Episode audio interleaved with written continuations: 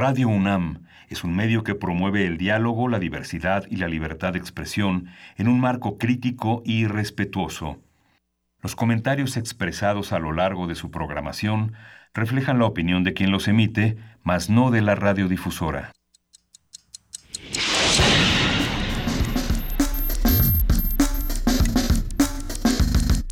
Primer movimiento. El mundo desde la universidad.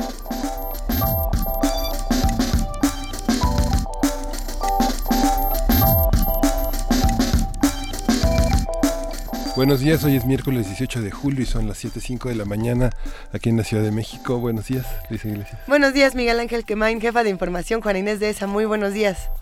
¿Cómo están? Buenos días, Luisa Iglesias. Acá andamos. Estamos justo despertando con muchas noticias, con muchos acontecimientos el día de ayer. ¿Por dónde sería bueno comenzar? Miguel Ángel, ¿tú qué hiciste cara de qué barbaridad? Sí, qué barbaridad lo de Nicaragua, ¿no? Y ayer, bueno, ayer, este, eh, por fortuna periodística, vimos con mucha anticipación varias cosas a través del corresponsal, no del corresponsal, sino del periodista que, de, de Néstor, que estuvo pues prácticamente en la línea de fuego anunciando esta masacre contra jóvenes, jóvenes fundamentalmente indígenas en, Nicaragua y que hoy sí le, ha dado la vuelta al mundo para ponerle un alto al gobierno que sí está en guerra contra su propia población, ¿no? Pues sí, sin duda es un momento crítico para Nicaragua y muchos radioescuchas lo, lo apuntaban el día de ayer. Debe haber más lecturas de un tema como este. Sí, sin duda, es complicadísimo, es complicadísimo, pero pues entre todos trataremos de irle dando las lecturas que sean posibles, todas, todas las que sean posibles en, en los próximos días y no desesperemos, tratemos de encontrar la información y de no... Eh, sabemos que en momentos tan críticos como estos, nos, ahora sí que todos nos enojamos, pero hay que ver eh, qué hacemos con esa indignación y cómo la encauzamos para que se vuelva conocimiento, porque sí, sin duda es muy fuerte. Por supuesto, también eh, en el terreno nacional hay discusiones que se están dando eh, conforme va anunciando el, el gobierno del virtual, nuevo gobierno, ya, el gobierno de Andrés Manuel López Obrador y las cosas que va a hacer. Ajá se van, se van discutiendo cosas. Ayer Olga Sánchez Cordero estuvo justamente en el Colmex, y digo justamente porque vamos a hablar, hoy lo habíamos pensado hacía mucho tiempo, hablar con Jacobo Dayan sobre Estado de Derecho y vamos a platicar justamente con él, y eh, supongo que habrá estado ayer en esta actividad de Olga Sánchez Cordero, porque eh, no era de ella, era una actividad del Colmex. Es la que siempre el seminario Violencia y Paz. Y justamente eh, Jacobo Dayan pertenece a ese seminario, entonces, bueno, cómo se insertan todas estas conversaciones de pacificación en un proyecto eh, que ponga por eh, ponga de frente el, el Estado de Derecho, que es de lo que hablaremos hoy. Será interesantísima esta conversación. Así que hacemos una invitación a todos los que nos escuchan a que se sumen. Vamos a empezar el día de hoy con curso de verano, justamente. Sí, dígalo cantando. Hoy vamos a ver la ópera pop Ayer estuvimos hablando de la, de la comedia musical, tanto en teatro como en cine, y vamos a conversar con Carmen Ferrá, ella es soprano y está encargada de conducir este curso.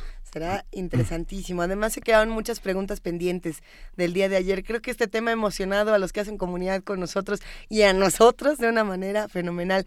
Eh, tenemos una nota nacional, el Estado Mayor, el Ejército y el resguardo del presidente. Vamos a platicar con Alberto Erubiel Tirado, especialista en temas de seguridad nacional. En la nota internacional tenemos eh, la reunión entre Trump y Putin.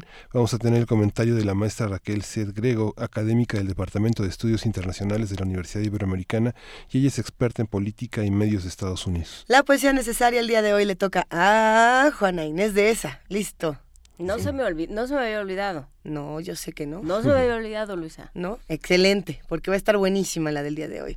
Tenemos una mesa. Y la mesa, es, la mesa está dedicada a discutir, analizar, a profundizar en la noción de Estado de Derecho. Vamos a conversar con Jacobo Dayan, él es investigador del Seminario Violencia y Paz del Colmix, que justamente dio ayer mucho que hablar hoy en los medios está esa mesa que en todos lados presidieron este Sergio Aguayo, Lorenzo Meyer, Sergio Corcuera y Javier Sicilia y María Clara Costa. vamos a ver qué tal se pone este programa. Escríbanos, estamos en arroba P Movimiento, en diagonal, primer movimiento UNAM, y en el teléfono 55 36 43 39 nos vamos a un poco de música. Vamos a escuchar de Lue Ya Sei.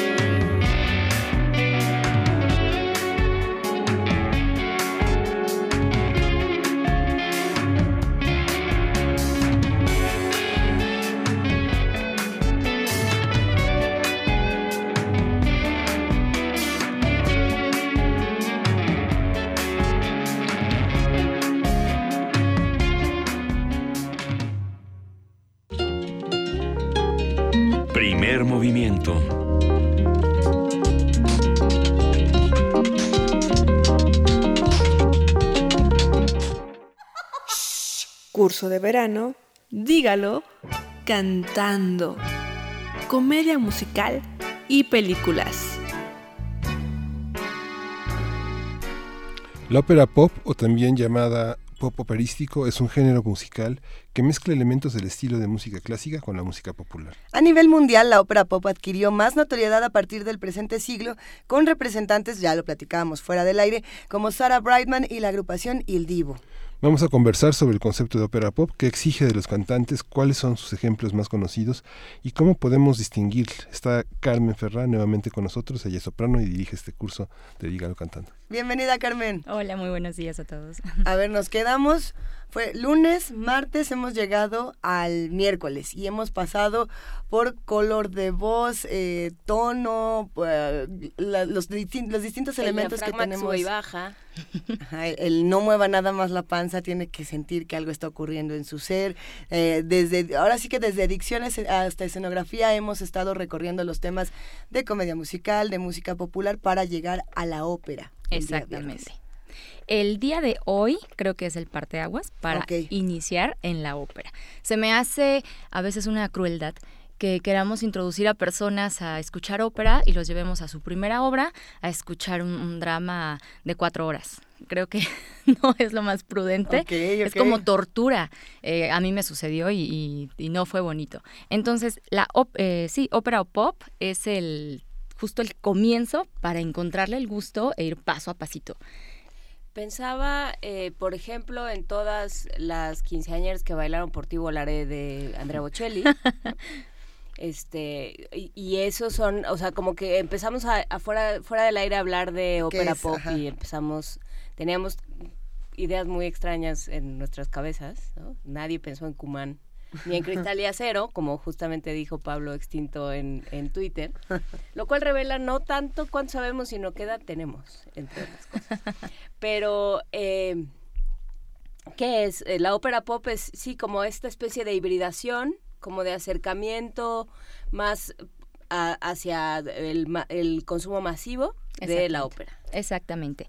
Eh, surge en inicios de siglo XX y es por eh, la gran cantidad de personas italianas que llegan a Estados Unidos. Mm. Comienzan a hacer composiciones en su idioma, que es el italiano, y con el estilo eh, que es muy peculiar de ellos, pero con cantantes americanos. Entonces ahí es donde comienzan a, popularizar esta, esta música, el idioma es súper bien aceptado y bueno, de ahí es donde comienzan poco a poquito.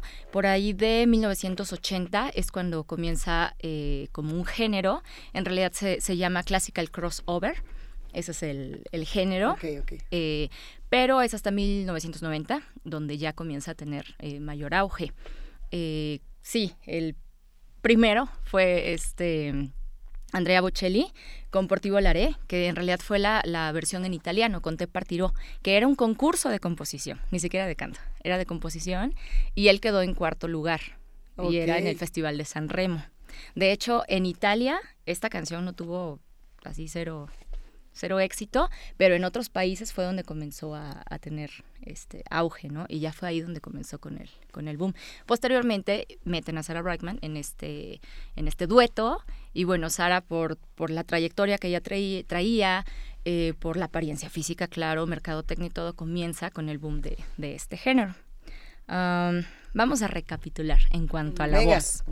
Iniciamos con la voz así totalmente parecida a la hablada, una voz popular. Ya dijimos que hay canto lírico, hay canto popular y dentro del canto lírico hay este, estilos. Hay estilos y géneros, ¿no?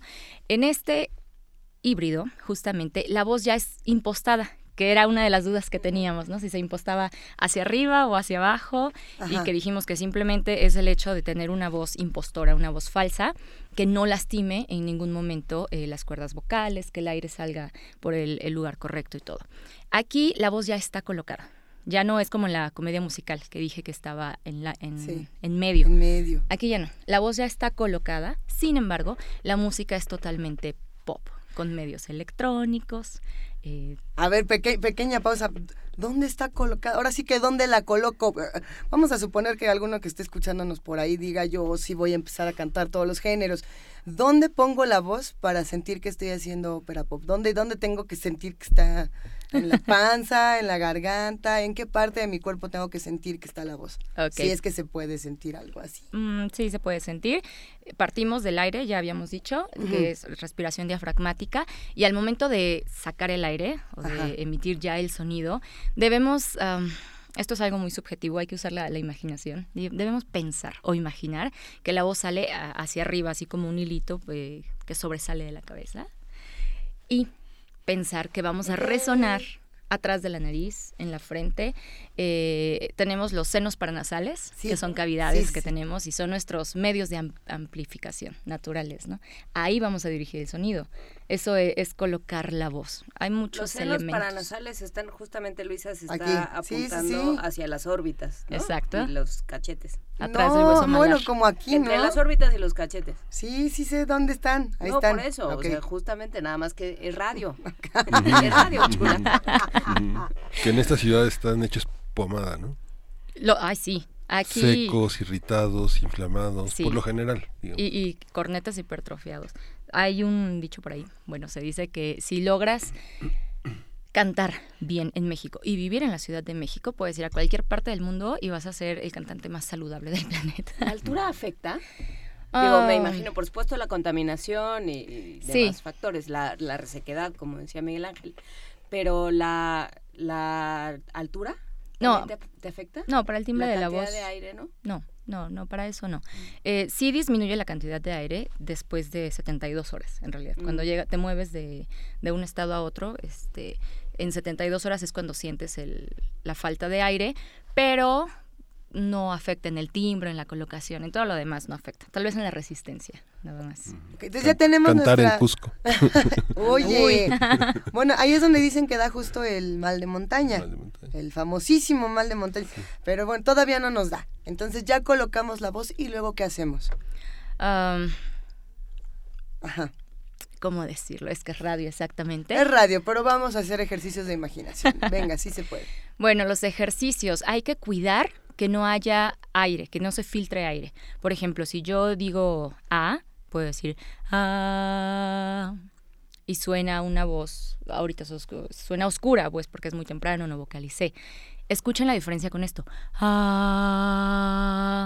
No estás ocluyendo la segunda vez, o sea, está saliendo aire. Eh, no sé si se alcanza a percibir en, en, radio.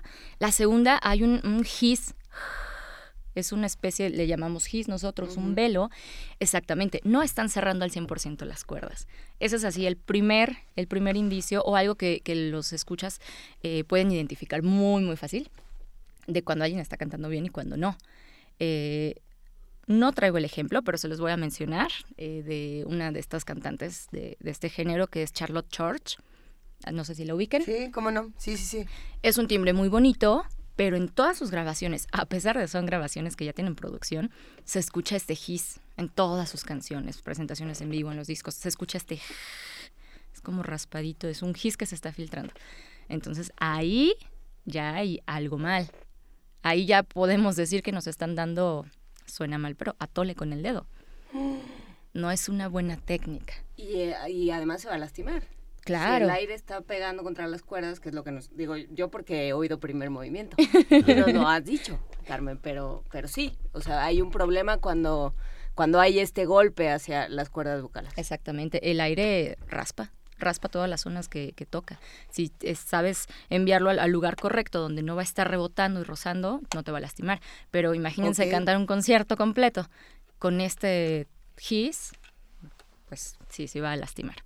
Y entonces entre los cantantes profesionales, por supuesto que hay esta, esta suerte de crítica y esta suerte de chisme, ¿no? Vas al concierto y sales, ¿oíste el gis? Y todos los demás, ¡hombre, maravilloso!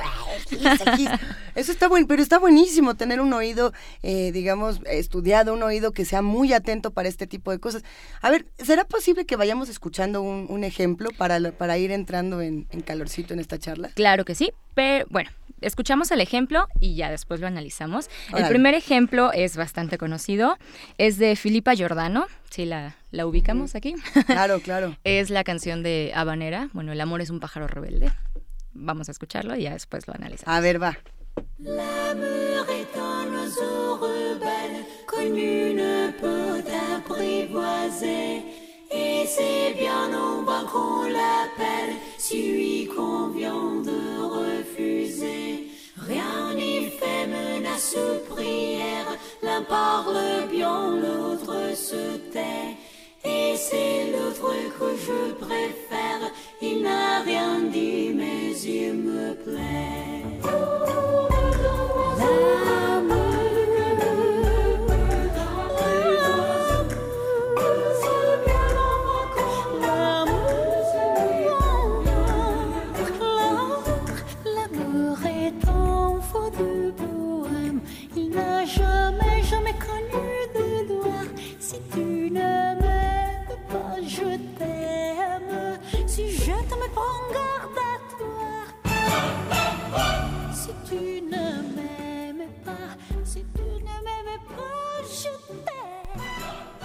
¿Qué acabamos de escuchar, Carmen?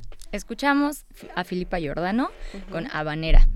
Esta es, eh, bueno, es uno de los mejores ejemplos porque es un área de ópera, es de la ópera Carmen de Bizet y está adaptada. Tiene, tiene pues ya los instrumentos electrónicos, tiene efectos de sonido este, en la voz, en, todos lados, ¿no? Y vamos a analizar la voz. Ya utilizó un área, la está dando a conocer masivamente eh, está utilizando la técnica impostada con los recursos electrónicos y ya con esta fusión del pop. Y ahora vamos ahora sí con la técnica. ¿Cómo escucharon la voz? Con un registro muy amplio. Aquí tenemos que ir eh, diciendo lo que hemos aprendido en este curso de verano. Ok, ok, ok. Ok, es soprano. Es soprano. Es soprano. Está muy bien educada. No, dice, la puso bien en los senos para Que tiene mucho registro. Exacto. Es soprano, porque alcanza agudos. Ajá. En, este caso tiene un timbre delgadito, este, suavecito, como habíamos dicho. Eh, sí, tiene un, amplio registro. Cantó notas graves y después se fue a notas bastante agudas. Eh, vimos también el timbre, que es la peculiaridad de, la voz, ¿no? Lo que la hace única. ¿Cómo escuchan el timbre? Es oscuro, es, este, chillón. Es más chillón, ¿no? Es bastante, bastante chillón. En este bueno, vamos a, utilizarlo así, ocupa mucho la nasalización. Está ocupando los resonadores nasales así en su máxima potencia. Ella está enfocada a, zona nariz. Primero porque ya todo el tiempo tiene micrófono, ya no necesita una, una proyección tan grande, ¿no? Y su técnica, así es, este, pues así la basó, ¿no? En algo muy nasal. De hecho, hay momentos donde suena como gato sin, sin afán de no, no, molestar a nadie. Suena demasiado chillón.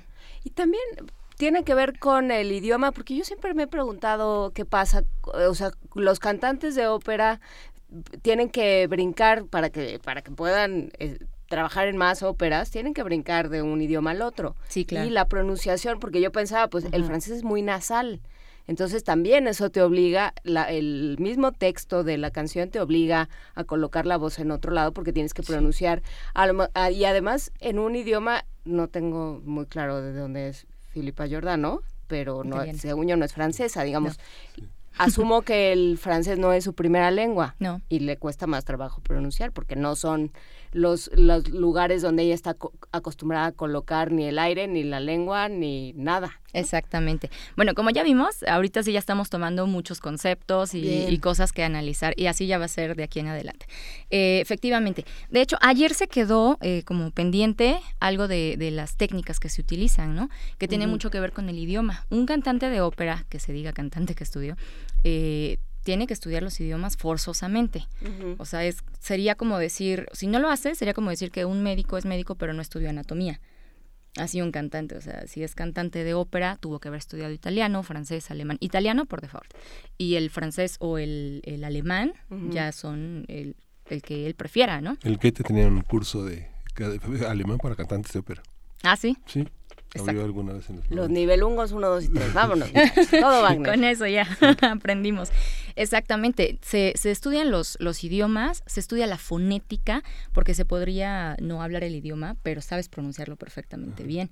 Y aparte está la fonética para cantantes.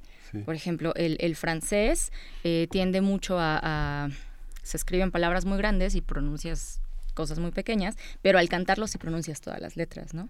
O en el alemán, luego es muy gutural, pero ya al cantarlo tienes que pronunciar todo y, con sonidos enfrente y cosas por, el estilo, ¿no? Aquí con Filipa, ella es italiana, exactamente, el, francés no, no es su, su lengua este, materna, pero lo pronuncia bastante bien. Eh, eso de todos modos no le mueve la técnica en cuanto a lo nasal. Eh, así canta todos los idiomas. Claro. Tiene un, disco en, español. Este, de hecho, hay música mexicana, ¿no?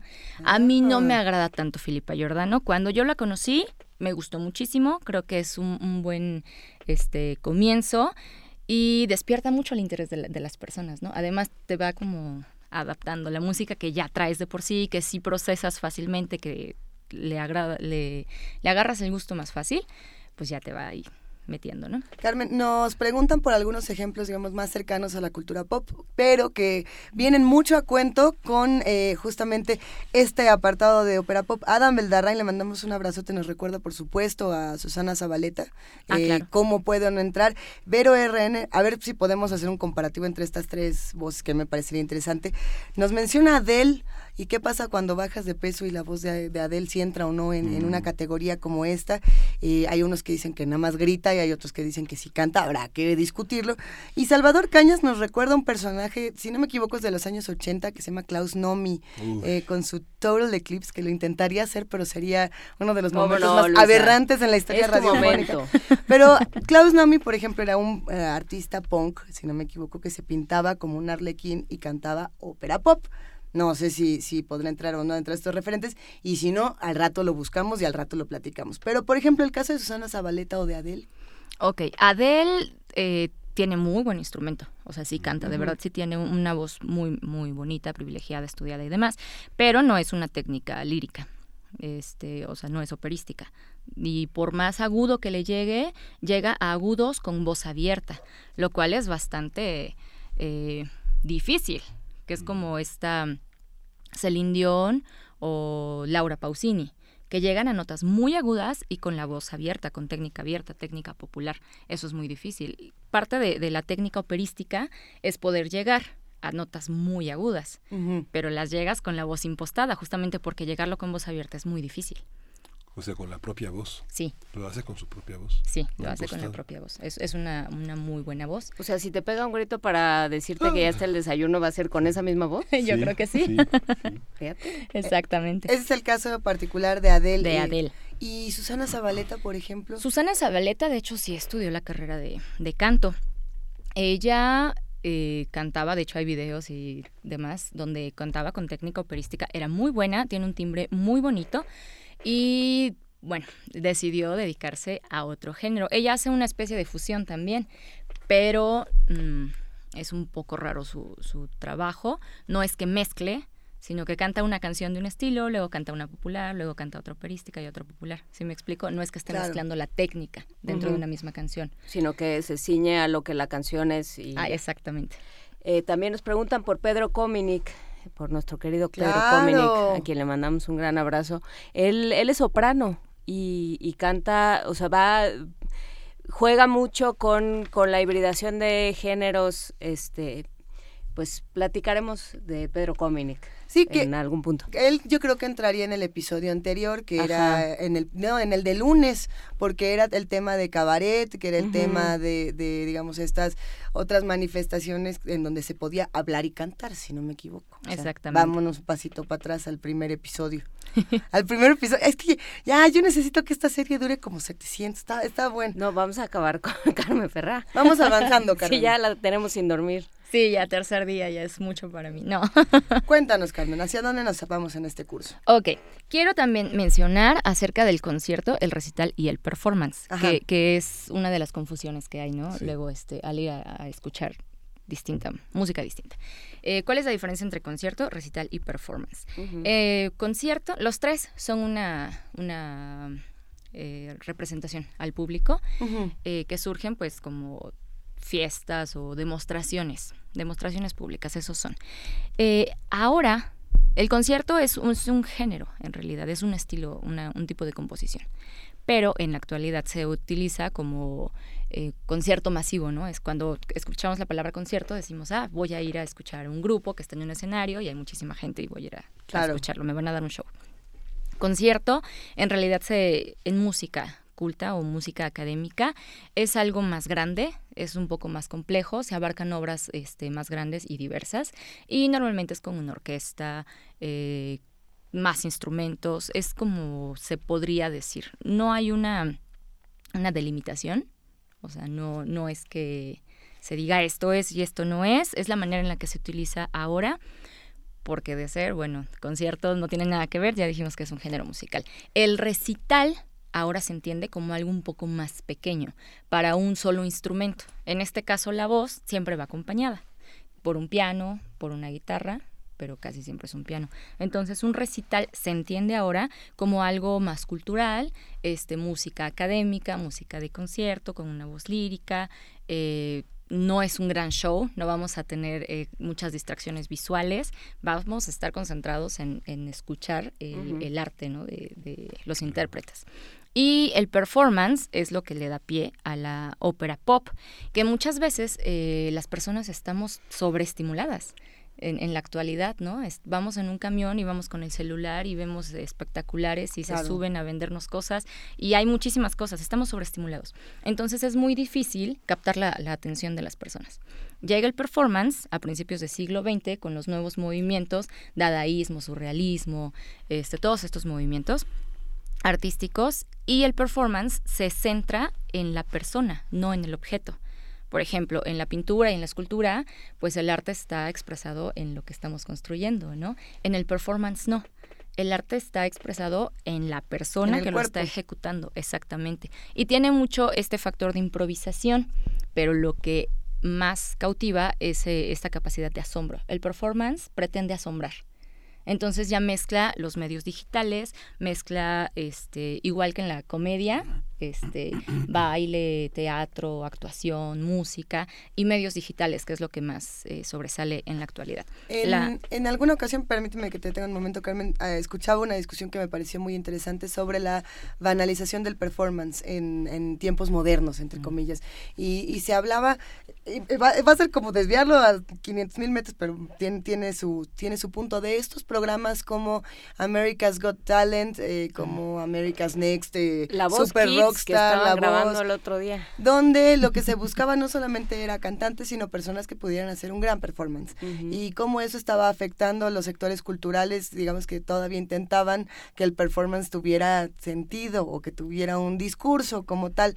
Eh, ¿Qué pasa cuando justamente tenemos dentro de todos los estímulos una cultura pop en el sentido más eh, pop de la palabra, que, que está constantemente ahí y que no es mala, sin embargo, sí está afectando a la otra, que está perdiendo públicos, que está perdiendo recursos, que está perdiendo apoyos gubernamentales, etcétera, etcétera, etcétera. Sí, es, una realidad.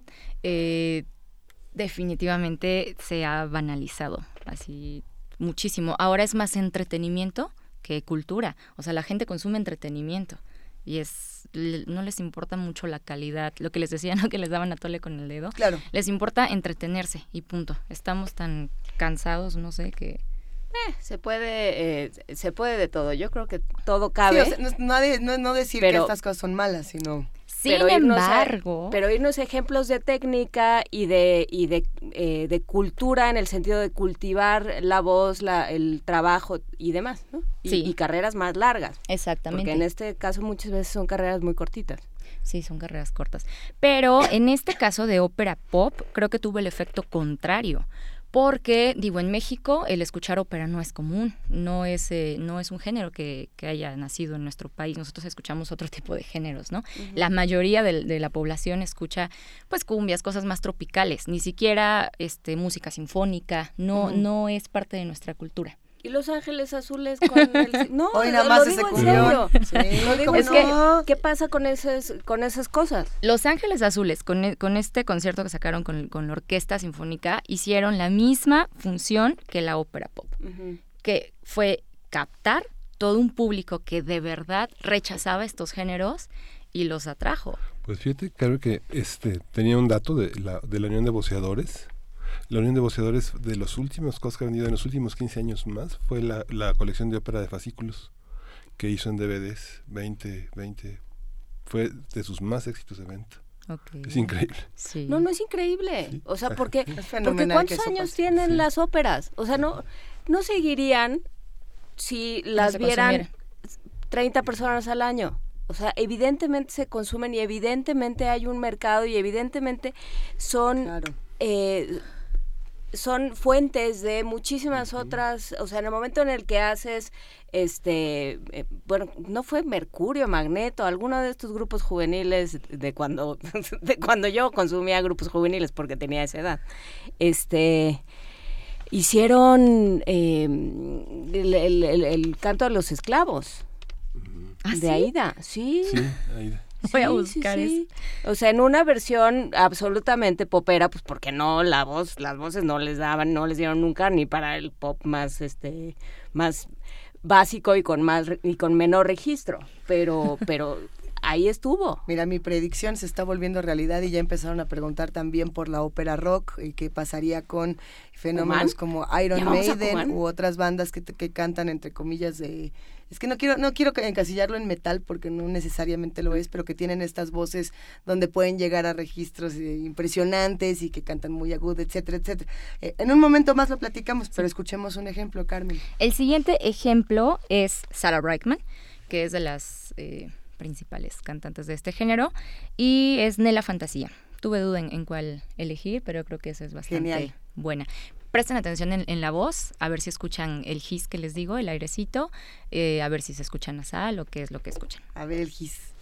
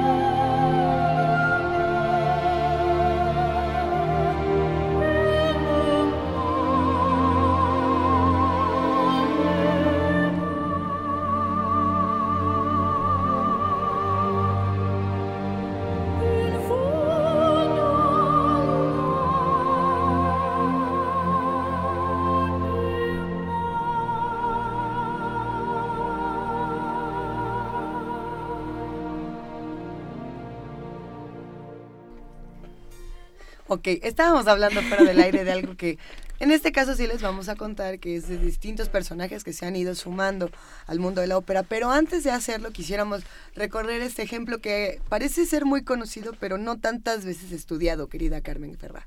Ne la fantasía, exactamente. Quiero escucharlos. ¿Cómo escucharon la voz? ¿Escucharon His? Es que yo no escuché His, pero seguramente si hay His, si hay. Uriel, nuestro productor, dice que si hay His.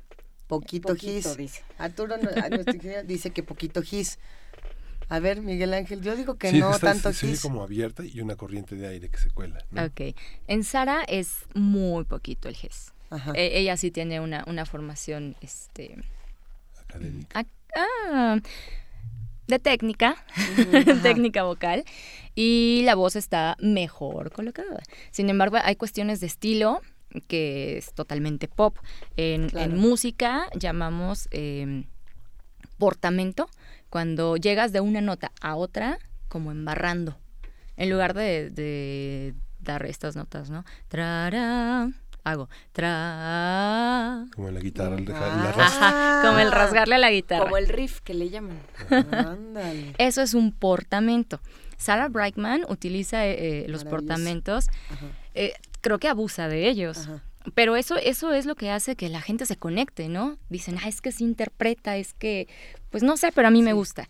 Entonces son elementos que comienzan a, a, mezclar unos con otros. Entonces, los que están del lado de la ópera, son pro ópera, pues la critican, ¿no? Ay, es que ah, su música es, es mala y es mal intérprete y hace cosas, pues no sé, luego critican. Y los que están en, en, del lado del pop, que les gusta la música este, popular, se dicen, ay, es que a veces sí suena demasiado operístico, ¿no? Bueno, es, es justo la, la, mezcla. Ella está jalando eh, gente de los dos bandos, ¿no? Está uniendo justamente, que fue pues toda, todo 1990, toda esa década, donde comenzó la gente a a buscar un poquito más. Sí, y teníamos una discusión, bueno, una conversación fuera del aire eh, sobre justamente que sigue esta idea de qué pasa, por qué la ópera, qué tiene la ópera que sigue llamando, de los resultados de estos eh, programas de concurso, eh, América tiene talento y, este Gran Bretaña tiene talento y demás, de donde salieron personajes como Susan Boyle o Paul Potts, que de pronto, a la, o sea, sin tener una formación, se, sacaban una, una voz muy que parecía o que se parecía a las voces más educadas. Eh, ¿Qué pasa con esos fenómenos? ¿Qué pasa con eso frente a la idea de que para la ópera se estudia, para cantar se tiene que estudiar, se tiene que preparar, se tiene que amoldar el cuerpo para, para hacerlo? ¿Qué, ¿Qué sucede con estas voces? Primero, eh, vuelve en realidad esto de que, bueno, hacen tangible eso de que los sueños se pueden hacer realidad. Ajá. Si te lo propones, puedes. Sí, pero ese es un problema para Luis de Llano, no para No, pero atrae muchísimo público. Eso es mercadotecnia, totalmente. Después, no se niega que tienen talento. O sea, tampoco es que hayan llegado a audicionar con una voz así horrorosa y en el en el transcurso del programa la mejoraron. No, son personas que sí tienen las, las cualidades, tienen la facilidad, musicalidad y demás. Y claro que les dan una, una mm, capacitación este, pues express que ellos aprovechan al máximo. El resultado a muchos no nos agrada del todo porque le hacen creer a las personas que es un cantante de ópera, ¿no? Por decir algo, y los dejan ahí, ya no les ponen como el ejemplo de lo que seguiría y cómo terminaría aquel producto vocal, pero eh, pues es un buen resultado para este género. O sea, el, el, tema es, y creo que eso eh, sería una de las que uno que algo que se va perfilando como una de las conclusiones de estas conversaciones es la voz si no se cuida se acaba ah claro o sea no parecería que pues no uno siempre, uno pues como es una persona que tiene, que nació ya con todas las capacidades, pues lo puede seguir haciendo siempre y no necesita preocuparse por, por su voz. Eh, sí, sin embargo, a ellos ya que, que, ganan, este, pues graban discos y hacen conciertos y todo, nunca les ponen música de, de gran exigencia.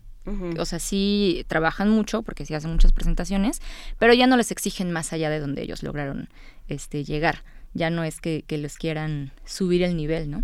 Alguna vez escuché un comentario este, acerca de Luis Miguel, que una maestra de canto dijo, es que si Luis Miguel tiene tan buena voz, ¿por qué no cantó algo más en serio? refiriéndose a la ópera como algo más formal. Fue un, comentario un tanto despectivo dentro de mí. Dije, pues es que si ya gano millones de pesos, tengo mucha fama y disfruto el género que estoy cantando, ¿por qué yo me cambiaría si no es lo que yo deseo, no? E, en gusto se rompen géneros. Así con estos cantantes. Pues eh, no cada quien, ¿no? O sea, realmente cada quien profesionalmente decidirá ponerse o No, francamente, ¿qué sucede en la, en la cabeza de Luis Miguel? A mí me parece que, ay, perdón, es que me, había salido un momento. Me parece que últimamente hay mucho temor a hablar de, Luis Miguel en distintos espacios. Eh, no, no en este, por supuesto, de decir, si digo algo malo, los que acaban de ver la serie este, y son fanáticos me van, a, linchar. Si digo algo bueno, los que no ven la serie van a decir que soy este un inculto que nada más está viendo Netflix. Y se, y se ha generado este, este digamos, este miedito eh, o esta discusión extraña en distintos espacios. Pero hay que decirlo, y más allá de series, eh, más bien series aparte, este, controversias aparte, historias, farándula, etcétera, etcétera. El disco de los boleros de, Luis Miguel me parece uno de estos que se tiene que recuperar. Nos guste o no, que se tiene que recuperar dentro de nuestra pues historia sonora. Lo que hizo fue lo, que, lo mismo que estábamos diciendo, poner en, la, en, en el consumo masivo, regresar al consumo masivo una serie de canciones que ya no se escuchaban, ¿no? A una generación que ya no las escuchó, que las escuchó por sus papás, pero era la música de los papás. Y entonces regresó muchísimos eh, boleros que, y, todo el género le dio un nuevo aire a ese género que estaba muy olvidado. No es el único que lo ha hecho. No es, pero, pero yo creo que no tuvo, o sea, ha sido el que más resonancia ha tenido en ese sentido. Independientemente de si te gusta o no te gusta, te parece bien, mal o regular, pero, pero justamente hizo eso, regresar a la esfera pública y al gusto popular algo que ya no estaba, es el género del bolero. Y es lo que hacen estos, estos eh, cantantes de, de, concursos, ¿no? Son personas con grandes virtudes vocales, simplemente pues se, quedan en ese género, dicen yo aquí soy bueno y en este me quedo y este me gusta. A ver, justo hablando de boleros y de este tipo de géneros, nos acaba de escribir Irina y dice, Armando Manzanero nunca, nunca tuvo voz y sin embargo es muy querido en la música mexicana. Bueno, ¿Tiene Armando... no tiene voz Armando no, Manzanero? No, no, para cantar no. Es una voz lastimada, creo que desde que nació. bueno, es que suena pues con algunas cosas, ¿no? No es una voz eh, muy agradable de escuchar, pero él es compositor. Él, él, es, él es bueno o se hizo famoso por la música que hizo para otros intérpretes, otros cantantes. Incluso hubo este, una colaboración ahí con Susana Zabaleta, donde ella hizo cosas maravillosas con, con la música de, Armando Manzanero. Ay, aquí todos nos empezamos a emocionar. ¿Cuánto tema? Tendremos un ejemplo más por ahí, si no me equivoco, ya para ir cerrando, porque esto se va volando, querida Carmen Ferra. El siguiente ejemplo, eh, les va a gustar mucho, creo que sí es muy conocido, es de Il Divo. Aquí son varones. Vamos a escuchar eh, en este día voces masculinas. Eh, Eso. Ellos son el boom ya de, de 10 años para acá. Ellos fueron los que terminaron, ya metieron a la nueva generación. Eh, y la gente se está interesando mucho. Entonces vamos a escuchar hasta mi final, que es algo muy, muy dulce, muy meloso. Lo he escuchado demasiado en bodas. y bueno, creo que es de lo que más representa a Il Divo. Alguien se va a casar. Este escuchen, escuchen muy bien las voces. Aquí son cuatro voces. Eh, sí, sí las pueden identificar. Ok. Vamos a analizar un poco más con ellos. Venga. Tu lugar es a mi lado. Hasta que lo quiera Dios. Hoy sabrán cuánto te amo. Cuando por fin seamos dos. Y nunca estuve tan seguro de amar así sin condición.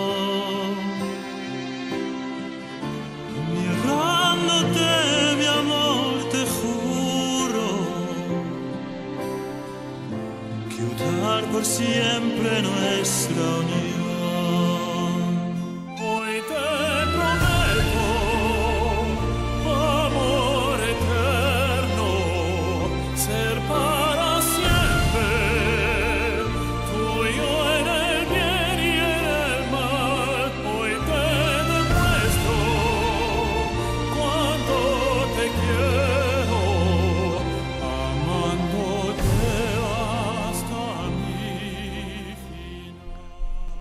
Un poco melosito. Meloso. Sí. Un poquito. Pero, pero ¿por qué sentimos que es meloso? ¿O qué es lo que escuchamos que nos, nos remite, digamos, a esta parte emocional, romántica, de la boda, del besito, los, del... Los arreglos un poco, ¿no? Tanto los violín. Arreglos. Sí, eh, hay mucho violín. Eh, la melodía es totalmente cantable, así le decimos, es así melodiosa, como le decimos. Ajá, lenta, una voz eh, conquistadora, o sea, es, es oscura, es... Y aparte la temática, ¿no? Yo te prometo amor eterno y... Sí, ¿Y- es y qué- bastante meloso. ¿Y qué tienen estas voces? ¿Qué encontramos en estas voces? Ok, los cuatro son hombres. ¿Logran identificar que sean distintas voces? No. ¿Ustedes? No, yo ya identifiqué quizá dos, ¿eh? Y cuando más yo eh, pensaría que podría ser el mismo sujeto haciéndole todo. ¿Ustedes? Sí, son como los, un poco, ya estos grupos son como los umpalumpas, ¿no? Todos son un poco más o menos. Todos los fanáticos iguales. del Divo en este momento Están... Están dormidos. están dormidos. Están dormidos porque están oyendo otra cosa. seguro. Esa fue A buena. ver, ah, no, bueno, pero si hay muchos fanáticos del Divo, ¿qué, qué es lo que jala? Claro. ¿Qué, ¿Qué identificamos entonces en estas voces? Por ejemplo, parece de pronto que solo es una y son cuatro sujetos. Son cuatro sujetos. Tú escuchaste mínimo dos. Dos. ¿Por qué crees que sean dos o qué es lo que te dice? Ah, No es la misma persona. Pues de entrada porque me dijiste que eran cuatro. Entonces Ah. dije, no, mira, póngase a las vivas.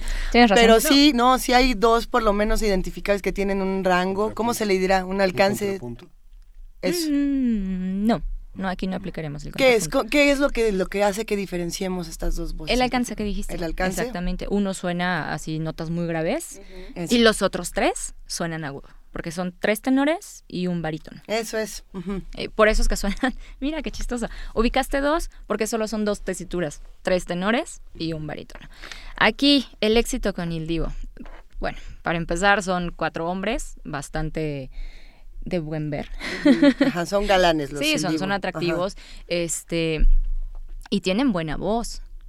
Eh. Podrían dedicarse sin problema a una carrera operística y podrían. Les iría bien, pues. Pero se dedicaron a, a este género y creo que le ace- acertaron bastante, bastante bien.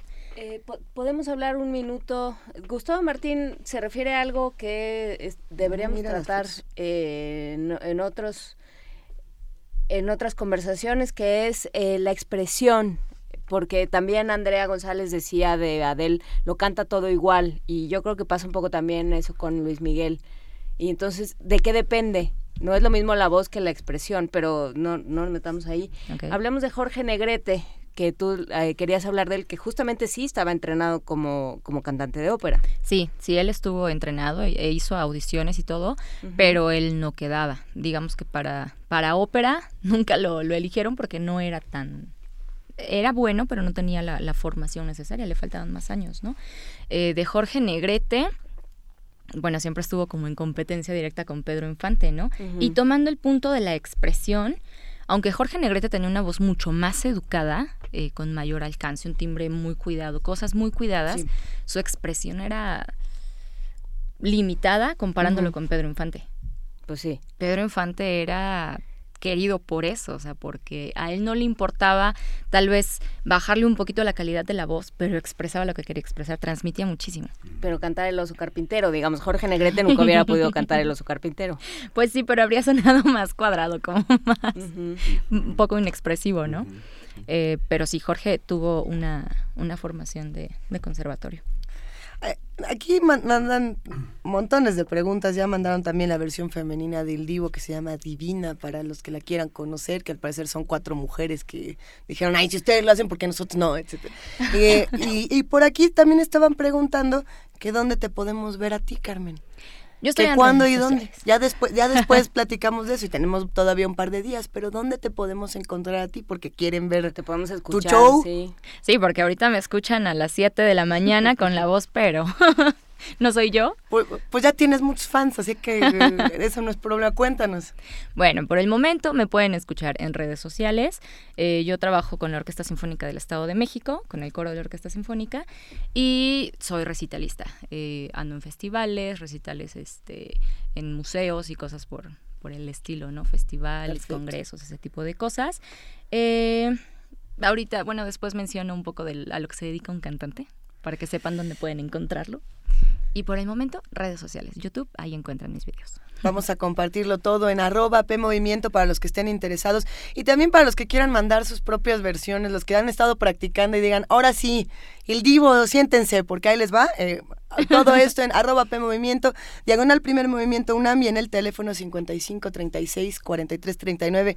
Cántenle una ópera pop a Xochitl que está contestando en este momento los teléfonos. Carmen, muchísimas gracias por este curso del día de hoy.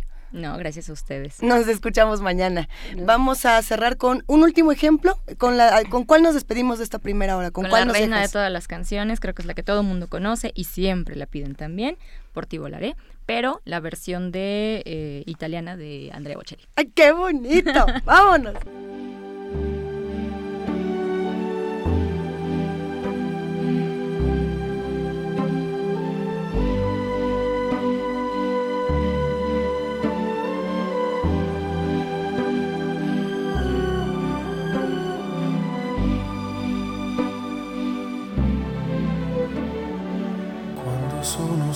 Sogno all'orizzonte mancano le parole. Sì, lo so che non c'è luce in una stanza quando manca il sole. Se non ci sei tu con me, con me, su le finestre. Mostra a tutti il mio cuore che hai acceso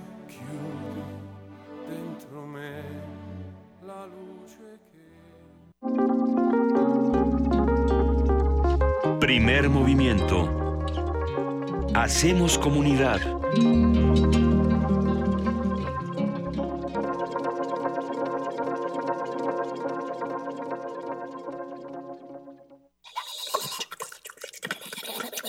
Por el tono de voz, por la velocidad, por el volumen y el contexto, con una sola palabra podemos transmitir muchas ideas. Voz. Radio UNAM te invita a inscribirte en el taller Voz, tu voz. Taller práctico para la lectura e interpretación de textos. Donde trabajarás la conciencia corporal y la voz para poder interpretar textos con distintos matices, volúmenes, dicción e intención. Imparte Elena de Aro. Todos los martes y jueves del 7 al 30 de agosto en las instalaciones de Radio UNAM. Informes e inscripciones al 5623-3272.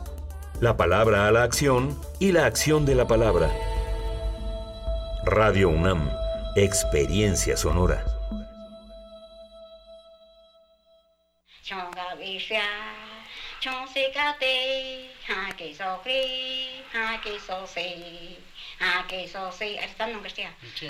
Si quieres saber qué es este sonido, no olvides escuchar este domingo a las 2.30 de la tarde Gabinete de Curiosidades. Colecciona junto con nosotras sonidos y visita nuestro micrositio web en www.radio.unam.mx.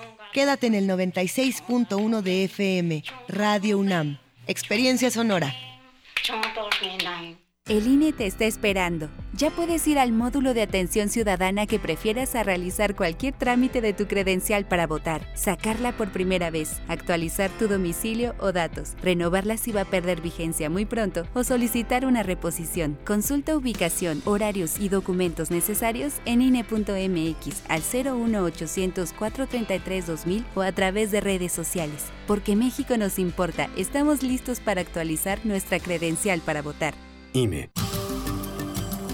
La exposición Revolución y Estabilidad en el Museo del Templo Mayor conmemora los 30 años del recinto y los 40 del proyecto arqueológico. Se pueden apreciar piezas como la escultura de Xutecutli, el centro Chicahuastli de mármol verde, la olla del dios Tlaloc y la pieza Mimiscoa, las urnas funerarias de Tezcatlipoca y Mixcoatl, la pieza de la serpiente de fuego Siucoatl. La muestra Revolución y Estabilidad está abierta en el Museo del Templo Mayor Centro Histórico de la Ciudad de México. 1968 nos legó una transformación social tan profunda que aún hoy, a cinco décadas de distancia, seguimos escuchando sus ecos y escribiéndonos a través de la tinta de la memoria. Si eres un joven entre 15 y 35 años, la Coordinación de Difusión Cultural UNAM te invita a participar en el concurso de escritura sobre los movimientos sociales y su legado cultural y educativo. Ensayo literario, crónica literaria, dramaturgia, relato gráfico, testimonio. Consulta la nueva fecha de cierre y los premios en www.universodeletras.unam.mx o escribe a info@universodeletras.unam.mx o al 5622 6666, extensión 48870. 2 de octubre no se olvida, se escribe.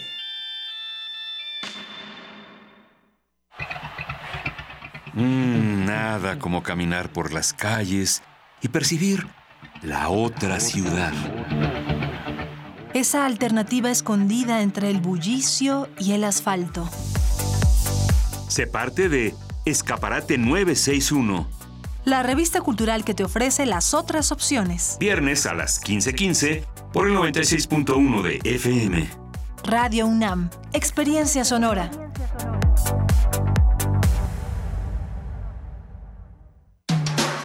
Búscanos en redes sociales, en Facebook como Primer Movimiento UNAM y en Twitter como P Movimiento o escríbenos un correo a primermovimientounam@gmail.com.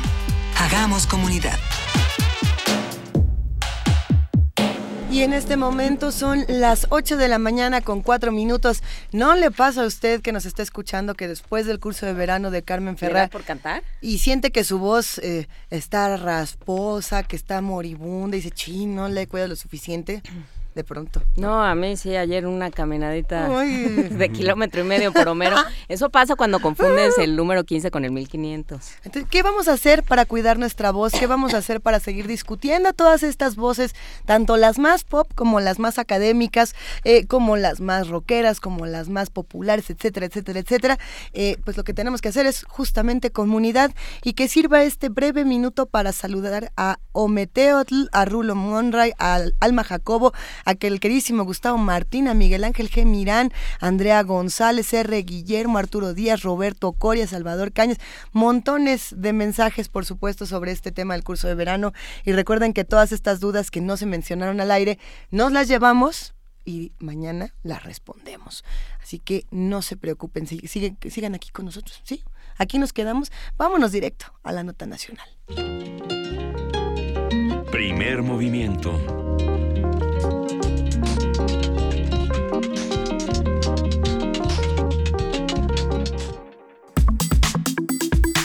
Nota Nacional. El Estado Mayor Presidencial se originó tras el triunfo de la Guerra de Independencia en el siglo XIX con la finalidad de salvaguardar la vida del presidente de la República Mexicana, la de su familia, de los integrantes del gabinete y de cualquier persona perteneciente al Poder Ejecutivo, como los jefes de Estado y de Gobierno que visitan México. Esta labor no implica únicamente acciones policíacas, sino también actividades de inteligencia y contrainteligencia que se reparten entre los más de 8.000 integrantes del Estado Mayor Presidencial. Este año, el Cuerpo Técnico Militar del Presidente ejerce un presupuesto de 398 millones 551 mil 136 pesos, cantidad que se suma al gasto de más de 200 millones que hace la Coordinación General de Transportes Aéreos Presidenciales, lo que implica un total de 639 millones 774 mil 753 pesos destinados para uso exclusivo del Estado Mayor Presidencial. El virtual presidente electo de México, Andrés Manuel López Obrador, declaró que en su gobierno el Estado Mayor Presidencial dejará de depender del primer mandatario del país para unirse a las filas de la Secretaría de la Defensa Nacional. A partir de las declaraciones de Andrés Manuel López Obrador sobre el destino del Estado Mayor Presidencial durante su gestión, vamos a hablar sobre esta figura, su importancia, su lugar histórico con el maestro Erubiel Tirado, coordinador del programa Seguridad Nacional y Democracia en México, los desafíos del siglo XXI de la Universidad Iberoamericana Campus Ciudad de México. Él es especialista también en temas de seguridad nacional. Bienvenido, Roberto. Buenos días. El Erubiel que sí nos cae bien. Sí. ¿Cómo estás y cómo, y cómo vamos a abordar este tema, querido Erubiel Tirado? Bueno, eh, lo, podemos abordar desde el punto de vista histórico con la referencia este, que acaban de dar en la introducción. Y, quizá ahí viendo exactamente cuál es la diferencia entre aquel tipo de ayudantía que protegía al jefe de Estado mexicano en el siglo XIX al, tipo de protección con una amplia gama de funciones que se generaron a lo largo del tiempo a partir de 1942, precisamente durante la Segunda Guerra Mundial, con Manuel Ávila Camacho, este, hasta, las, hasta nuestros días, ¿no? y con diferentes eh, esquemas de, de, motivación en cuanto a su su conformación, incluso su integración y obviamente el desempeño, que esa es otra cosa que habría que, mencionar, ¿no? Este, entonces lo podemos ver desde ese punto de vista histórico, un punto de vista más político, ¿no? porque precisamente la cercanía con, el presidente y su familia, ahora que hablaban de, Luis Miguel, ahí hay algunas referencias al Estado Mayor, sobre todo alrededor de ciertos excesos, en los que pues, son, son utilizados, ¿no? Por ejemplo, ¿no? Eh, en fin, varias, varias lecturas se pueden dar al respecto, pero lo importante es que eh, también es una referencia común entre aquellos que, que están interesados en la vida política mexicana, pero también es una de las instancias pues poco conocidas, ¿no? porque no sabemos precisamente la naturaleza exacta eh, entre, bueno, pues responden al presidente, pero son, son militares, la mayoría, aunque últimamente eh, se, integraron policías federales, ¿no? De élite, este, y a quién responden, ¿no? Si les paga presidencia, responden a sus dependencias, esas cosas que son sutiles a lo mejor jurídicas, pero son importantes. Entonces depende cómo lo querramos este, abordar, ¿no? Este, desde mi punto de vista, más como, como especialista en los temas de seguridad y defensa, eh, yo lo, lo, considero como, como un instrumento de, eh, o una manifestación, yo diría que, pues, no sé si exacerba, pero cuando más pura en términos del presidencialismo mexicano. Son la Guardia o el Ejército Personal Presidente. Yo así lo, lo pondría pues de entrada un poco para, para armar el, pues, el, análisis más que el debate. Bueno, que obviamente también ha generado debate. Sí, digo, es que la historia, la historia del Estado Mayor Presidencial en los últimos años ha sido muy fuerte, digamos, desde Domiro García, que le tocó que le asesinaran a Colosio, hasta Roberto Miranda, que fue uno de los jefes del Estado Mayor que tuvo de la Madrid. Y de hecho, a, mí, me tocó ver, por ejemplo, en la Feria del Libro de Guadalajara, le rompió la nariz a una reportera, ¿no? le rompió las costillas a otro reportera. O sea, era, eran, eran rudos, o sea, digamos, con la prensa. Digo, Miranda tuvo particularmente una reacción muy fuerte. A Domiro le tocó una cuestión Tú estabas diciendo algo de Domiro, ¿no? Sí, él era precisamente un, personaje dentro de la estructura de mando, que eso, eso está documentado y, mostraba que, y no se rompió al final del día, eh, digamos, hay una línea de, sucesión muy clara ahí, ahí no hay que estar haciendo este, lucubraciones como cuando se pone uno a analizar quién puede ser el próximo secretario de la Defensa o, de Marina, ¿no? En el caso de Estado Mayor Presidencial estaba muy claro más o menos cómo iba, porque era un grupo muy específico, ¿no? Y desde el trazo que tú marcas ahí un poquito antes, desde los 70s o los 60s, estaba marcado cómo van generándose estas líneas de sucesión. Y ahí medio que se, se empezó a descomponer esa línea de sucesión después se, se corrigió, ¿no? Perdón. Pero en efecto sí hay una cuestión de, de, de superpoder Superpoder. De abuso y de impunidad.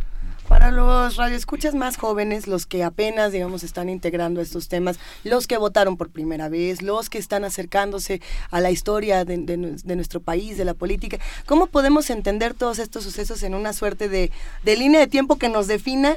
Eh, de lo que estamos hablando, porque siento que va a haber muchos que van a decir, ¿y este quién era? ¿O este de dónde salió? ¿Cómo lo podemos más o menos acomodar?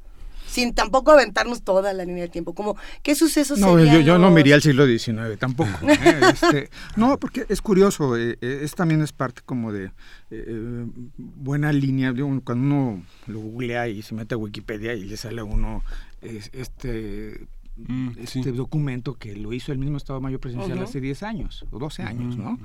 Entonces, este y, que en, buena medida, por un lado, que bueno que pues, está su versión oficial y este y nos dice más o menos cómo quiere ser conocidos, Cómo quiere contar pero, su historia. Pero en realidad, este el Estado Mayor Presidencial propiamente dicho, tal como lo conocemos y como podemos decir que cumple una función dentro del presidencialismo mexicano, de el, el, el, el, que surge después de la Revolución Mexicana, en realidad se crece, yo diría que nace realmente y se consolida en los años 40, y, y, nace con una función específica. Digamos, esa sería la, la, la importancia. ¿Por qué el, eh, el presidente va a tener su propio ejército, no? teniendo a una Secretaría de la Defensa y a una eh, Secretaría de Marina, eh, teniendo también este, este guardias civiles, ¿no? Pues, sean, pueden ser policías, etcétera, etcétera. Es decir, en ese sentido, ¿por, qué tendrá él que tener su propio ejército, ¿no? Que, que, lo conocemos bajo el rubro del Estado Mayor Presidencial y las guardias presidenciales, ¿no? Bueno, el punto es precisamente que eso tiene que ver ahí sí con una línea histórica básica, que es el esquema de nuestro, nuestra cultura de caudillos, del, ejército que se conforma después de la Revolución Mexicana y, de la consolidación del poder presidencial mexicano y que termina eh, o, o, se culmina en esa, en esa etapa con el advenimiento de Miguel Alemán como el primer presidente civil. Y entonces que además también eh, él, es un parteaguas en términos de, sucesión de ascensos en el ejército, que, es un cambio generacional importante eh, dentro de estas este, estructuras pues, militares y las que habían emanado de, la Revolución Mexicana. Entonces, la, idea era, hay que recordar que en esa primera etapa posterior a la Revolución, pues había este, caudillos militares, caudillos que no necesariamente podían estar de acuerdo al final del día con las decisiones del presidente en turno y que generaba tensiones. Entonces, la creación del Estado Mayor Presidencial en estos años eh, 40, fines de los 40, este, obedece más bien a tener una válvula de protección adicional en contra de, de la institución presidencial. ¿no? O, de protección de la, de la institución presidencial en contra de algún cuartelazo. ¿no?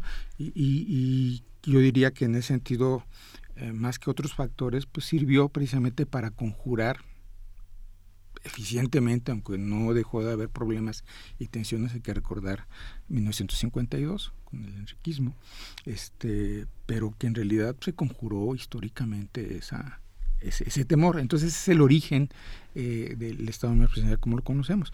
Podemos hablar en otro momento, si quieren, de, si cumplió o no su finalidad después y, qué debe haber pasado. Aunque el ritual es de 1913, ¿no? Digamos, el ritual es la, defensa de Madero. Ah, claro, ese, ese fue nuestro, nuestro golpe de Estado que, padecimos en el siglo XX, ¿no? Pero lo, tema, lo que creo que pasa aquí es que se, se confunde porque por, justamente por el caudillismo y por lo que ha sido el presidencialismo en México, la presidencia imperial, como lo han llamado ya varios, eh, se confunde esta cosa omnipotente y prepotente de tanto del presidente y de todos los que como que todos los que tocan su manto digamos no todos los que están cerca eh, la familia los, los, este, los allegados, los diferentes eh, guardias, etcétera, se confunde eso con la necesidad de salvaguardar un símbolo que está encarnado en una persona. Una institución, sí. Una institución que está ahí.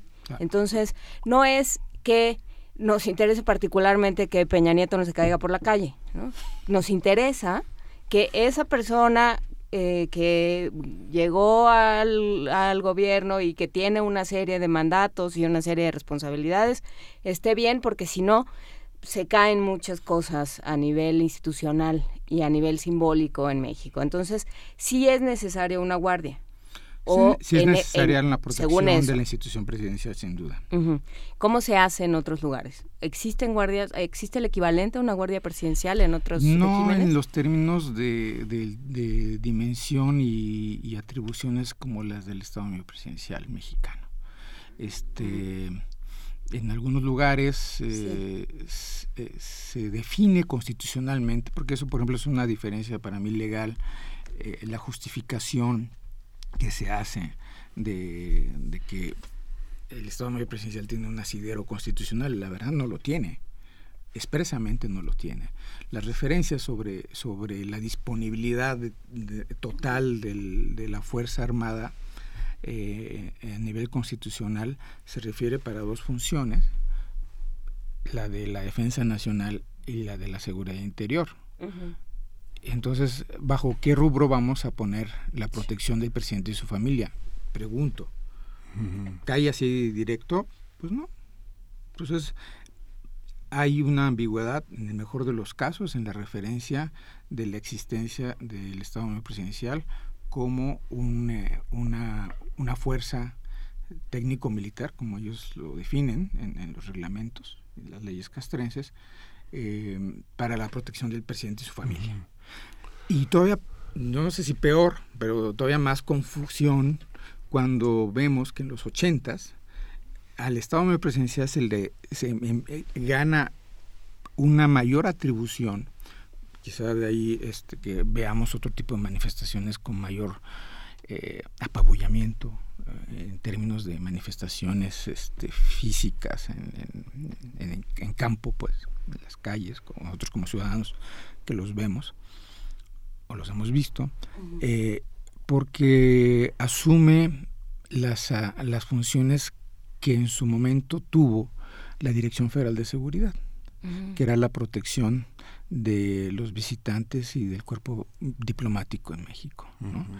E, esa, esa atribución pasa en automático vía decreto o una decisión reglamentaria al Estado presidencial. Entonces vemos ahí todavía un, crecimiento mayor de, este tipo de, atribuciones que no están necesariamente eh, reguladas. Este, ¿Y entonces quién las vigila? ¿Y a quién le responde? No, al presidente exclusivamente.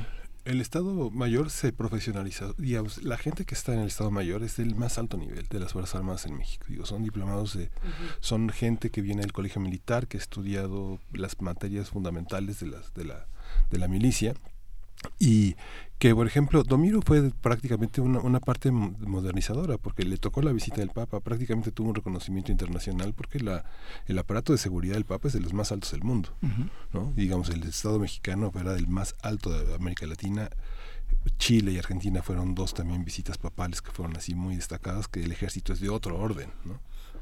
Aquí hay que matizar el, ejército de quién, ¿no? El ejército del presidente. El ejército del presidente, el ejército del presidente, el Estado Mayor. Pero, volvemos aquí del, cielo a la tierra, literalmente, ¿eh? Sí, sí, sí. Del, cielo Vaticano a la tierra de Lomas Taurinas. Sí, sí, sí. Sí, Lomas Taurinas. Es que, bueno, ahí ya, es muy temprano para meternos en ese tema, pero no, pero sí es cierto, o sea, entonces... Se me, pega un poco de... ¿Cómo, ¿cómo hacemos para, para, digamos, analizar esta propuesta de Andrés Manuel López Obrador? Que, que yo no los voy a usar y que se regresen al, al, que se reintegren al ejército al cual nunca pertenecieron, por otro lado. No, sí pertenecen, porque el origen, como bien dice eh, Miguel Ángel, está, está ahí. Eh, eh, el punto es precisamente es que lo sustraen de, de, de sus instituciones, eh, militares y civiles. Recordemos que últimamente está personas de élite del, del, Estado Mayor Policial, de la Policía Federal. Este, pero digamos que, que no responden a sus instituciones, ¿no? No, por Entonces, es, por eso lo digo que es una cuestión híbrida en términos de, de su naturaleza, pero políticamente, a ver, tenemos un, un, organismo que es política, eh, económica y legalmente, también legalmente, irresponsables. Irresponsables en términos de que cualquier organismo no responden ante nadie, más que el presidente. ¿no? Y hay, en ese sentido, seguramente Miguel Ángel debe conocer más de una anécdota sobre este tipo de decisiones discrecionales en el que si usted, señor general, va a incumplir la ley por protegerme, no me lo diga. Entonces no, tampoco responden. Sí. Así es, exactamente. Y gente que tiene mucho poder en los estados, son recomendados después, digamos, el presidente este sufre una, digamos, una, una ansiedad de separación con la, cuando se separa de ellos, aunque luego quedan, quedan, quedan, quedan, quedan, no sé, no, me, no, me, acuerdo, no me acuerdo cómo se llama, si Leonardo Leopoldo Hernández Badoy, Bodoy, Badoy, que ocupó el cargo de secretario de Seguridad Pública en el gobierno de Michoacán en 2013. O sea, digamos, él fue el asistente de las guardias, de la jefe de ayudantes de la Guardia de Estado Mayor con Salinas de Gortari entre 95 y 2000. No sé, son personas que los expresidentes recomiendan.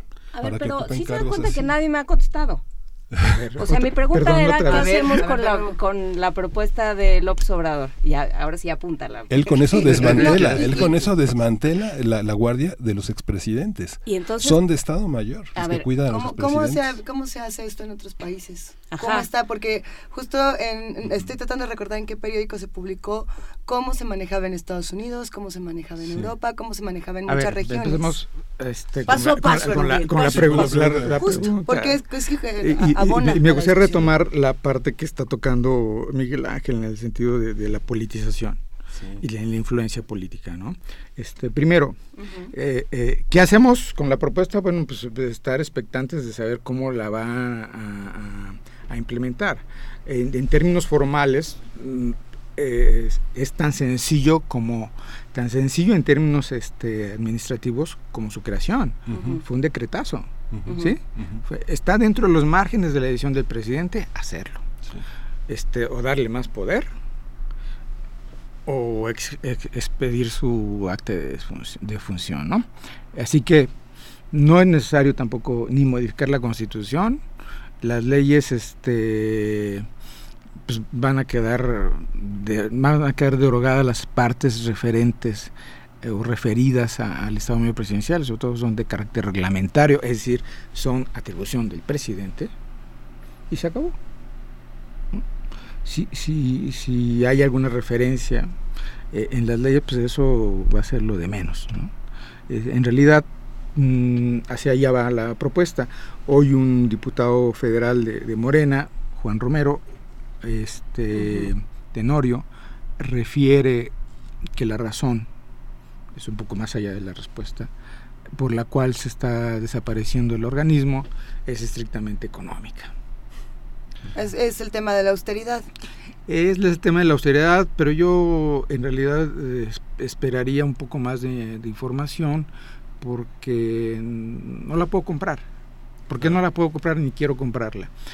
Porque si ese fuera el caso, también empezaríamos con otras propuestas que se están eh, barajando eh, eh, en los últimos días, eh, como el caso de la descentralización, donde todo se va a ir de la Ciudad de México, descentralización federal, menos la defensa y la marina.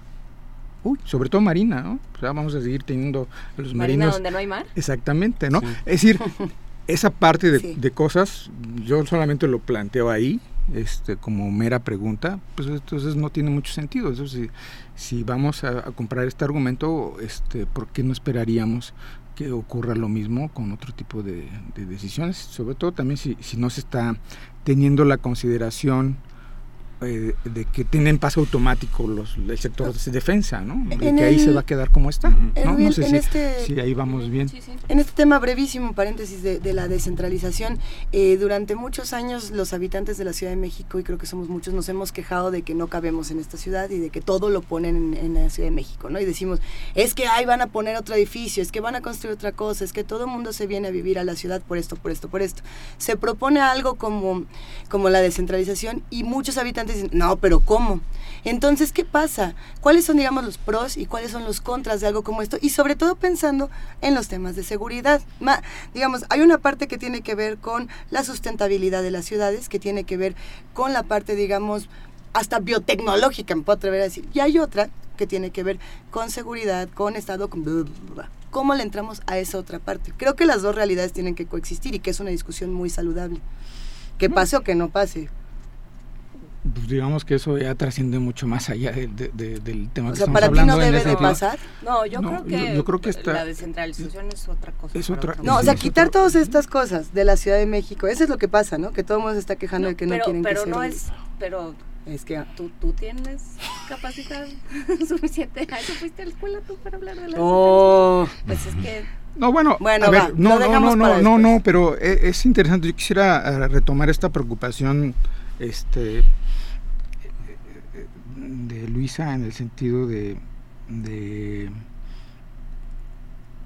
de, cómo visualizamos a nuestro entorno urbano, donde, donde hemos este, nacido o hemos venido a vivir, este, con toda esta compleja maraña de, de, de factores de, de, vida entre que si hay cosas federales y cosas locales, ¿no? Es decir, en el ámbito de la seguridad para mí es súper importante ver este, por qué es estratégica la Ciudad de México y por qué vemos eh, eh, las manifestaciones, por ejemplo, estoy eh, ejemplificando y tratando de bajarlo a, nivel de cancha esta preocupación, este, cuestiones como el narcotráfico, pero aquí no hay narcotráfico, hay narcomenudeo, ¿no? y, por qué no vemos las manifestaciones este, de violencia y de control de territorio? Bueno, ahorita ya lo estamos viendo con, un poco mm, más de visibilidad y, y más con el parámetro comparado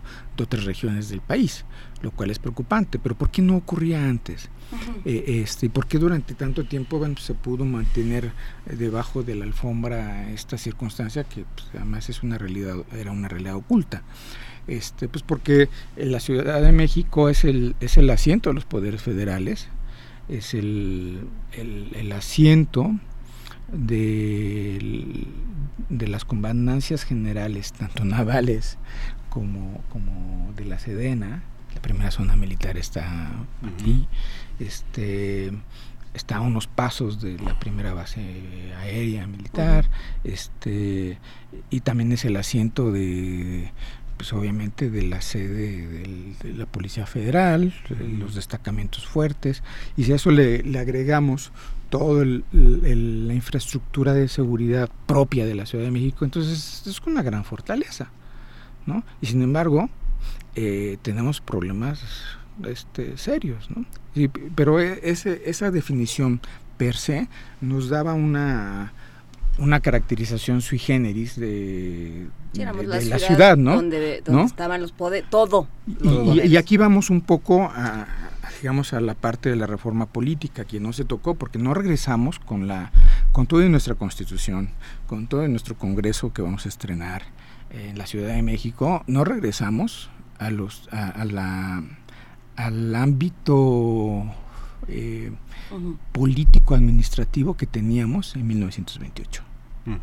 No tenemos municipios, tenemos alcaldías, ¿no? Este, sino no, no hemos retomado nuestra ciudadanía que tuvimos en las primeras dos décadas del siglo pasado. Es decir, y eso nos lleva un poco a esta cuestión, ¿no? a, menos a la reflexión de por qué somos tan sui generis y que nos lleva a ciertas este, cuestiones tienen que ver en última instancia con control político y dominio. Y en ese sentido, hablando de control político, está saliendo en Twitter eh, ahorita entre nuestros radioescuchas un tema eh, que tiene que ver más que con lo económico, como mencionabas, que dices, yo no estoy tan seguro, con la, con la confianza. El ejército se ha ganado, una vez más, eh, volviendo a lo que decía Miguel Ángel y a lo que veníamos platicando, una, un aura de, eh, pues, de desconfianza. Bueno, en el Estado Mayor Presidencial que responde a esta cuestión, aquí ya retomo un poco la reflexión que hacía hace rato Miguel Ángel sobre la politización y tratando de responder a una pregunta de carácter este, histórico-político que no está de más.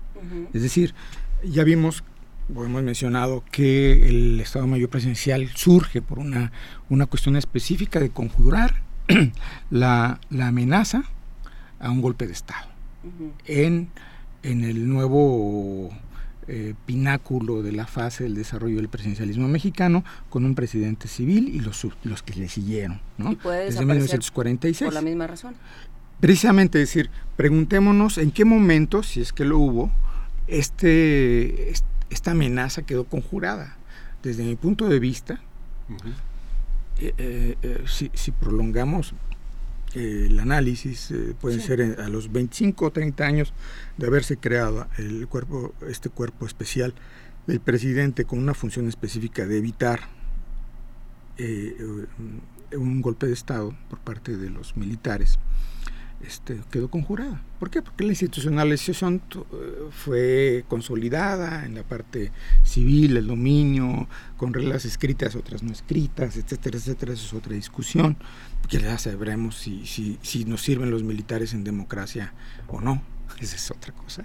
Este, pero eh, el punto es que desde mi visión, eh, es, su función que le dio vida a este cuerpo presidencial, eh, exclusivo y sui generis en el continente, cumplió su, su misión a lo largo, en los primeros 25 años, y que a lo mejor debió en ese momento sentarse, un, evaluar el presidente en turno y decir, pues ya, esto se acabó, ¿no? Y, y le damos paso a otro tipo de, protección presidencial, que es lo que vamos a ver, ¿no? Que es lo que mencionaba hace rato Luisa. A ver, en el, en el, en el, en el en los Estados Unidos son los, eh, los, los miembros del Departamento del Tesoro, los de seguridad, quienes cuidan la seguridad del presidente y su familia.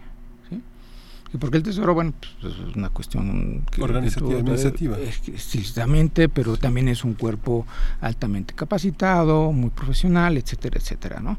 Este, veamos otras latitudes como en, en Ecuador, donde también hay una definición constitucional sobre la protección del presidente, ¿eh? no, es, no es ambiguo o inexistente como el de nosotros en la Constitución.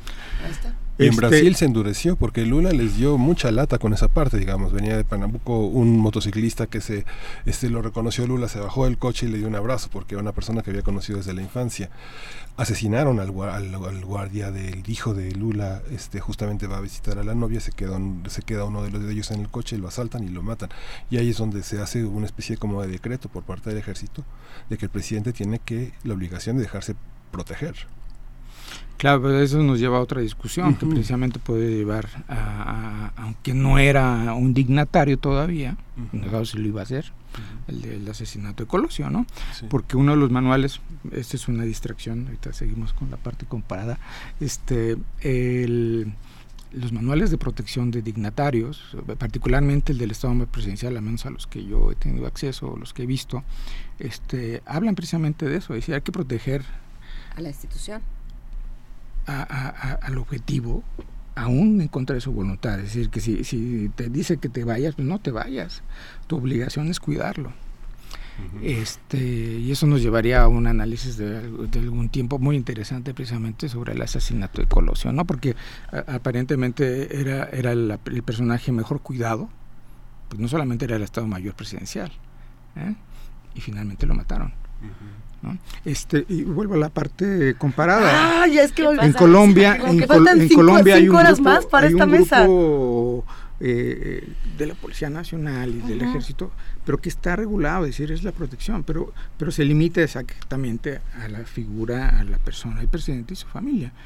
Es decir, aquí nosotros llegamos al, presidencialismo exacerbado, a los usos y costumbres, que, que, también es una frase que se nos va a volver de moda, este, de que bueno, pues yo, tú me caes muy bien y este, yo, yo presidente, pues hago que te cuiden a ti también y a tu familia, aunque seas un director general X, ¿no? En fin, o, el asunto este de los excesos de los hijos de los presidentes, ¿no? están pues, protegidos por ellos, los expresidentes, es parte de lo que y tienen una flota, una flota aérea a su servicio que todos nosotros pagamos, ¿no? Sí, no, y, padecemos. Así es. Porque vas pasando por las calles y dices, ¿por qué hay esa cantidad de camionetas y de guardias? O, cuando, cuando los chicos, precisamente, cuando en realidad en otros, en otros parámetros de, de un espíritu eminentemente eh, no solamente republicano, yo diría que democrático, independientemente que sea una democracia o una monarquía, este, los gobernantes son, son, son más apreciados, o al menos uno debería esperar que no molesten, no, no, no realicen actos de molestia en contra de los, de los ciudadanos o de los súbditos. Sí. Aquí es lo contrario. Claro. Al contrario, hay, hay, que respetar el aparato y si te atropella, este, pues ni modo. Sí, es que yo creo que esa va a ser la parte, eh, para, para cerrar un poco esta conversación, creo que esa va a ser la parte que va a ser muy interesante y muy complicado eh, trabajar entre todos, ir, ir eh, refinando entre todos. ¿no? Sí, necesitamos una protección, o sea, necesitamos que se, a lo mejor se respete el servicio civil de carrera, que se respeten las instituciones, que, eh, que se respete y se tomen en cuenta las responsabilidades y el grado de responsabilidad de cada quien y se le eh, se le pague en consecuencia. Todo eso es necesario en una democracia, ¿no? O sea, estamos en esa tensión, pero lo que no es posible es el derroche, la corrupción, las prebendas, el privilegio, la idea de que como soy político gano más, eh, tengo derecho a, cosas que en las que un mexicano promedio no podría ni pensar, eh, ¿no? a, a prebendas y a prerrogativas que no, que no son para el resto de la población. Todo eso, eso es lo que se tiene que quitar. Y entonces, ¿cómo se va a ver, cómo se va a encontrar un medio que haga que la república y que la democracia funcione? Eso es lo que nos va a costar trabajo. Y el Estado Mayor es una de tantísimas cosas que vamos a tener que ir entendiendo entre todo. ¿Qué se podría ser el, el digamos, el, el ámbito de de análisis y debate que deberíamos procurar y no cerrar el capítulo, porque evidentemente no podemos quedarnos con la explicación formal de que va a ser simplemente porque me quiero ahorrar lana. Es decir, este, está bien, van a regresar a sus cuarteles o a sus... ¿Y en calidad de este, qué? ¿Y sabiendo qué? Además. Esa es otra cosa, porque evidentemente se convirtieron también en un, en un, en un instrumento de espionaje. No hay una biografía como la de José González González sobre el negro. No hay una del Estado Mayor. A, diferencia de Juan Reinaldo Sánchez, que era el 17 años el guardaespaldas de Castro. Me da mucha pena entrar con mi bastón a decirle a todos que ya nos vamos. pero tenemos otra nota internacional pendiente y este tema necesita una mesa larga, larga, larga. Nos falta el CISEN. No, en eso estamos. en eso estamos, pero precisamente ahora que van a abordar la cuestión del Estado de Derecho, hay quienes estudios que hablan del Estado democrático de derecho, estos son los temas que se tienen que abordar la parte de las relaciones civiles militares, ¿no? Y lo que tenemos aquí pendiente en el debate, con eso ya termino, eh, la ley de seguridad interior, ¿no? que a mí me llama más el silencio alrededor de esto que de una ley que supuestamente, yo es una lectura que está siendo objeto de negociación con el sector defensa de este país. Detrás de Rubiel tirado todo el equipo de producción del primer movimiento hizo, sí, Sí, sí, tal cual, ¿eh? no, no, lo he visto, pero todos te dijeron. Pero bueno, sí. muchísimas gracias Alberto Erubiel Tirado, coordinador del Diplomado Seguridad, Nacional. Democracia y Derechos Humanos, que por cierto, si me permiten el anuncio, en septiembre empezamos otra promoción en el Museo Memoria y Tolerancia junto con Libero. Eh, eh, vamos a poner en redes. ¿Hay convocatoria? Hay convocatoria, sí, sí. La compartimos. La compartimos en redes. Muchas gracias. Muchísimas gracias, Alberto Erubiel Tirado de la Universidad Iberoamericana, experto en seguridad nacional. Muchísimas gracias. ¿Qué les parece si escuchamos Claroscuro de Trocker? Me parece. Claroscuro como este tema.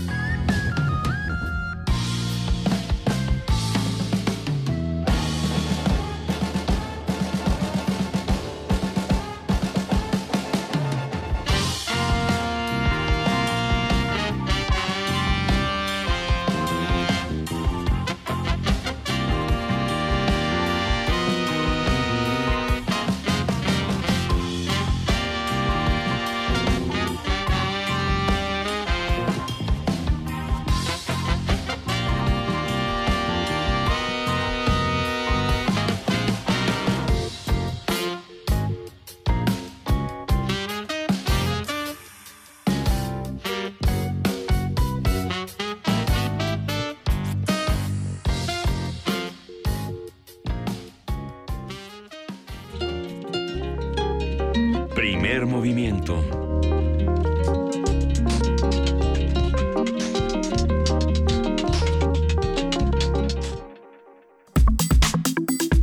Nota Internacional. Donald Trump y Vladimir Putin sostuvieron el lunes pasado su primera cumbre, acompañados solamente de sus traductores. Los presidentes de Estados Unidos y Rusia se reunieron por más de cuatro horas en el Palacio Presidencial de Helsinki, en Finlandia. Esto da paso a todos los chistes que usted se pueda imaginar, pero vamos a tomárnoslo muy en serio esta mañana. Ambos líderes se mostraron optimistas por la reunión que señalaron como el inicio de un proceso de normalización de las relaciones bilaterales.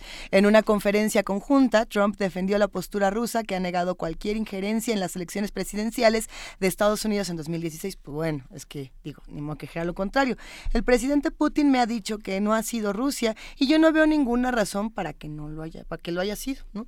Eso es lo que dice Donald Trump en una eh, cita parafraseada por mi persona con tropicalismos y demás. En Estados Unidos, demócratas y republicanos criticaron las declaraciones del presidente Donald Trump al señalar su debilidad para defender a las instituciones de su país y considerar que ha dado luz verde a Putin para nuevas injerencias. Ayer señaló que si cree que Rusia interfirió en los comicios del 2016 y explicó, que en su, y explicó en su conferencia de prensa de lunes, tuvo un lapsus en el lenguaje. Ay, cuánto lapsus. A ver, ¿quién nos puede explicar qué pasa con estos lapsus y con estas cargas simbólicas, con las consecuencias de una reunión como esta? Es la maestra Raquel Saed Griego. Ella es académica del Departamento de Estudios Internacionales de la Universidad Iberoamericana. Es experta, como ustedes saben, en política y medios de Estados Unidos y siempre eh, nos acompaña cuando analizamos situaciones como estas. Querida Raquel, ¿cómo estás? Buenos días. Hola, ¿qué tal? Luisa, Miguel Ángel, Juana Inés, muchas gracias por invitarme a su programa. Extrañábamos escucharte y este tema en particular amerita tu comentario. ¿Cómo ves eh, esta reunión, lo que se ha dicho en los últimos días? Eh, ¿Qué podemos comentar y qué podemos analizar? Bueno, realmente eh, parece ser como que Trump puede decir cualquier cosa, hacerla en frente de un líder que ha sido adversario de Estados Unidos lo puede hacer en frente de la prensa internacional, de la prensa nacional, en frente de todos, decir una cosa contundente, controversial, que da una, una pausa para parece que, va a cambiar las relaciones de Estados Unidos con, con ciertos, países. Y ante la crítica de los políticos de, de su partido, de los políticos demócratas, de la prensa, y de los medios de comunicación que siempre han sido muy protectores de él, ante esa crítica, de repente llega a Estados Unidos y cambia 180 grados la versión diciendo que quiso decir otra cosa. Es decir, dijo, es que yo dije would, o sea, tal y como lo dice en, en los videos que hemos estado viendo, que would es como yo habría, o no, perdón, dijo así como eh, Rusia no se metió con en, las elecciones y decir que en realidad era un doble negativo y por lo tanto su lo que quiso decir era al revés. Pero eso lo dijo ante todo. Un, un líder no puede decir eso eh, y después echarse para atrás y decir que dijo exactamente lo contrario. Exacto. Entonces, bueno, eso es lo que preocupa al mundo porque estamos ante la, la mirada de todos, azorados, de, que pudo haber dicho eso antes Putin. Putin Rusia ha sido un adversario de Estados Unidos después de la Guerra Fría y durante la Guerra Fría y, y así se quedó. Es decir, también tenemos que decir algo importante. Esta reunión viene en el marco de un viaje muy mucho más complejo. comenzó yendo a la OTAN, a la reunión de los países de la OTAN, con los cuales ha sido crítico desde incluso desde antes de tomar posesión como presidente, la mirada de todo el mundo, porque bueno, tenemos que recordar que la, la OTAN es una de las muchas alianzas que tiene Estados Unidos con sus aliados de Europa Occidental y en particular se creó para proteger a esos países de Europa de una posible invasión de la Unión Soviética. Estamos, claro, ya la Unión Soviética no existe, pero existe Rusia y Rusia no ha dejado de ser hostil. Entonces, de pronto, él le da la puerta abierta a Rusia sin ningún problema a un país donde el propio presidente de, Rusia dice es que yo trabajé en la inteligencia de, mi país en la KGB es decir conozco todo porque además trabajé en esto que es de espías Y sin ningún problema, eh, bueno, me regreso a cuál fue la reunión con la OTAN. Lo critica, les dice, perdón, sí. No, no, por favor, continúa Raquel, te ah, escuchamos atentos. sí. bueno, es que quisiera dar el marco. Lo que pasa es que llega a la OTAN, los critica, les dice que no han pagado lo suficiente, que no han puesto de su parte lo suficiente. Eh, insulta a Angela Merkel en su cara prácticamente diciendo que es un títer de Rusia. Y de ahí, después de esa reunión desastrosa, se va a Inglaterra y a Teresa May en su cara le dice que estaría mejor que estuviera como primer ministro Boris Johnson, que el cual es un adversario de Teresa May. Pero claro, bueno, si Teresa May se sale rápidamente de, de Europa y, y este y en, a puerta cerrada le dice que debería de demandar a la Unión Europea, entonces, bueno, se puede quedar como primer ministro, que no hay problema. Y de ahí se va a hablar con Rusia y son los mejores amigos. Se encuentran a puerta cerrada, a petición de Putin, es decir, como un títere del propio Putin, durante dos horas hablan y nosotros no sabemos de qué hablaron porque además estuvieron nada más con los traductores, para salir en una conferencia eh, de prensa conjunta y decir todo lo que dijo donde Putin se vio como un estadista que es, eh, dijo las cosas que son parte de la agenda de la de las relaciones bilaterales entre Estados Unidos y Rusia, por ejemplo, del tema de seguridad, de los refugiados, de Crimea. Eh, de Crimea ni siquiera lo suficiente como para eh, para tomar la culpa que ellos tuvieron, pero habla de, otros temas, ¿no? Y de pronto Trump habla, empieza a hablar de que Rusia no tuvo que ver en las elecciones. O sea, ¿cómo puedo decir? Es tan grotesco y tan obvio que eh, yo no sé, el mundo está, el mundo occidental ahora está dirigido por un señor que dice mentiras rampantes y después se echa para atrás todo el camino. En realidad, yo, muchos, muchas personas estamos muy consternados ante esto. Eh, yo creo que es un problema también de seguridad ante el mundo y que no lo debemos de tomar tan a chiste como decías tú en la introducción, que mucha gente eh, pues saca los memes o saca este, videitos eh, y, todo lo que hemos visto, porque en realidad se trata de algo muy, muy grave. Sobre todo que, eh, bueno, hay que decir que Bush, Bush hijo, que fue el un presidente que tuvo encuentros con Putin, un presidente estadounidense que tuvo encuentros con Putin, porque Putin tiene 18 años o algo así en la presidencia, eh, decía, no, no, le tenía mucha confianza, no se llevaban muy bien. Obama nunca se reunió directamente con él, siempre buscó acuerdos eh, en, en, digamos, en foros más grandes, en, en encuentros más grandes, como eh, los del G 8 cuando todavía estaba Rusia y demás, este, los, y, ahí se reunía con él, pero nunca hubo algo como lo que está viendo aquí. Eh, y bueno, se reunieron cuatro, cuatro horas o las horas que hayan sido y no salió nada, o sea, no salió un documento, no salieron conclusiones. Entonces, pues sí, lo que parece es que o sea, podían haber estado viendo una película y no nos hubiéramos enterado. Y, eh, y es grave, es grave en, tratándose de los dos personajes que son y de, sobre todo, de la cantidad de fuerza política que mueven los dos, independientemente de sus personas. Em, la cantidad de fuerzas políticas y sobre todo Raquel y creo que esto cae de tu de tu lado de especialización eh, la, la, el simbolismo del encuentro, ¿no? La, preocupación de la prensa estadounidense es va eh, va a va a caer en manos de un espía de la KGB, ¿no? Con todo lo que eso implica para el imaginario estadounidense, va a caer en manos de un espía de la KGB que lo va a hacer como quiera, que le va a, a prometer lo que quiera, que va lo va a manipular porque es alguien que se concibe como manipulable. Todo esto estoy hablando de percepción. ¿No? y, eh, y qué va a suceder con nosotros. Digamos, lo que hay es una, un, discurso mediático que también hace que eh, que las cosas empiecen a desestabilizar.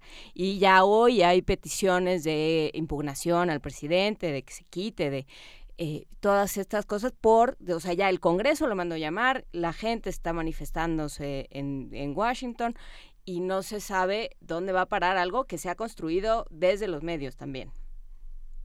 Sí, claro, y sobre, sobre todo se ha construido desde los medios que han apoyado a Trump toda la, todo el tiempo, ¿no? Desde que eh, él quedó como candidato, porque al principio no lo apoyaban tanto, pero ya que quedó como candidato fueron incondicionales y ellos mismos ayudaron a construir este discurso de, de apoyo hacia él y hacer todo lo que dijera.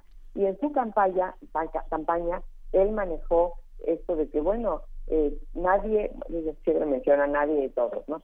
Pero nadie está hablando de lo bueno que puede ser Rusia para Estados Unidos. Y a partir de entonces ha sido un detractor de, los aliados naturales de Estados Unidos después de la guerra. Y vemos, por ejemplo, el Acuerdo de París, ¿no? Vemos, por ejemplo, este, el tema de la OTAN o los, acuerdos comerciales o deshacer a la Unión a la Unión Europea, eh, pulverizarla, apoyando el tema del Brexit del Brexit como si fuera su propio tema de agenda, como si fuera su propio país. Eh, bueno, es gravísimo lo que está sucediendo. Y, y una cosa que, que también se deja ver en todo este simbolismo es que en realidad tiene una un, un cambio de estrategia que ha sido en las últimas muchas décadas de vamos a apoyar a nuestros aliados y vamos a protegernos de nuestros enemigos aunque los vamos a tratar con cuidado. Aquí es al revés, hay que tratar a los aliados y a los amigos como si fueran unos enemigos molestos y tratar de establecer lazos eh, de mucha más cercanía con países como Rusia o como Corea del Norte, que Corea del Norte no ha demostrado nada y que ahora estamos viendo que esta famosa reunión no sirvió para nada, que tal vez nada más fue un tema de simbolismo y también de una oportunidad de, foto entre estos dos líderes donde Estados Unidos se somete a este a este líder. Y una cosa importante, porque decías tú, ¿qué, qué puede eh, significar esto? Bueno, eh, al principio de la reunión, lo dijo Trump, al mero principio de su conferencia, dijo, entre los dos países, entre Estados Unidos y Rusia, poseen el 80% del armamento nuclear. Y en realidad Estados Unidos posee de esos, de ese 80%, un buen 60%. Y sin embargo, le va y le reconoce como diciendo, somos tan fuertes entre los dos que podríamos acabar con el mundo. Eso, eso es lo que dice, ¿no? Porque ¿para qué tienes que decir eso? Y es bastante, bastante preocupante.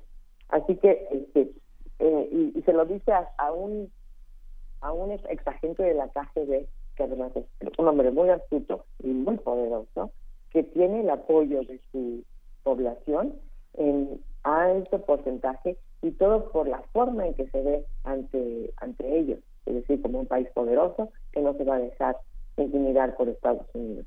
Y ese, ese es el marco en el que se encuentra. Eh, Trump no podría decir eso, ni de la gente que lo apoya, ni siquiera de la gente que votó por él en su tiempo, ni mucho menos ahora.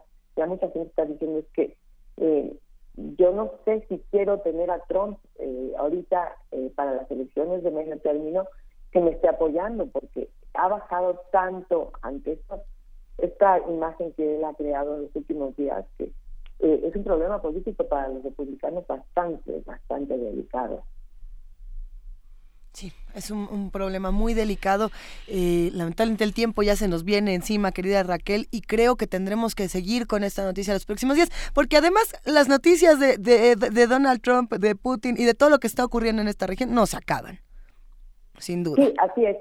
Y sobre todo porque hoy ya estamos, el próximo escenario son las elecciones de noviembre. Entonces, decía noviembre son... Eh, pues muchas preocupaciones de parte de los republicanos de no perder el Congreso, ni del Senado ni la Cámara Baja, porque, bueno, pues entonces eh, perderían muchos asientos, pero además el gobierno de Trump se debilitaría considerablemente, y eso es algo que él no está tomando en cuenta. Pues vamos a ver qué tal se pone y vamos a seguir estudiándolo contigo. Raquel Saed Grego, te mandamos un gran abrazo y te agradecemos por esta llamada. Claro que sí, un abrazo para ustedes también. Invitamos a todos los que están haciendo comunidad a que se queden con nosotros y a que nos digan qué opinan. Hagamos comunidad. Estamos en arroba P Movimiento, en diagonal, primer movimiento UNAM y en el teléfono 55 36 43 39. Tenemos un regalo sonoro, querido sí, Miguel. Una postal sonora de Roberto Riva. Vamos a escucharla. No se quede con las ganas. Señor y señorita, le traemos los biscuits calientitos ricos y deliciosos bisquetes. Bisquetes para el café y para el chocolate. Recién elaborado. Acérquese y no se quede con las ganas. Compre sus bisquetes calientitos. Volvieron los bisquetes. ¿Eh? ¿Volvieron los bisquetes? Volvieron los bisquetes a Radio UNAM. Hemos estado intentando. ¿Quién nos la mandó? Roberto Riva. Riva. Hay que decirle al querido Roberto Riva que habíamos escuchado anteriormente Ah. los bisquetes y no sabemos en dónde está ubicada esta grabación o por dónde circula. Si nos puedes decir. Si los ve, si son itinerantes, que los mande de este lado, ¿no? Es que ya nos había tocado escucharla y si no me equivoco No, fue no en quiero esa. la grabación, yo quiero los bisquetes. ¿Quieres un bisquete? Bueno, ¿qué, qué, qué vamos a hacer con los bisquetes? Si les parece bien, vamos a una pausa, nos echamos un bisquete y regresamos. Esto fue en la colonia Portales. Vamos a ver en dónde más aparecen. Primer movimiento. Hacemos comunidad.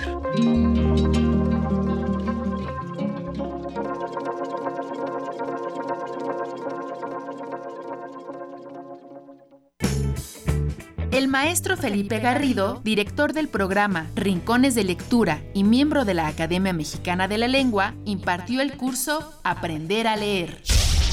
Ejercitarse en la escritura es una manera de ejercitarse en el arte de pensar. Los seres humanos comenzaron a escribir dibujando y lo siguen haciendo.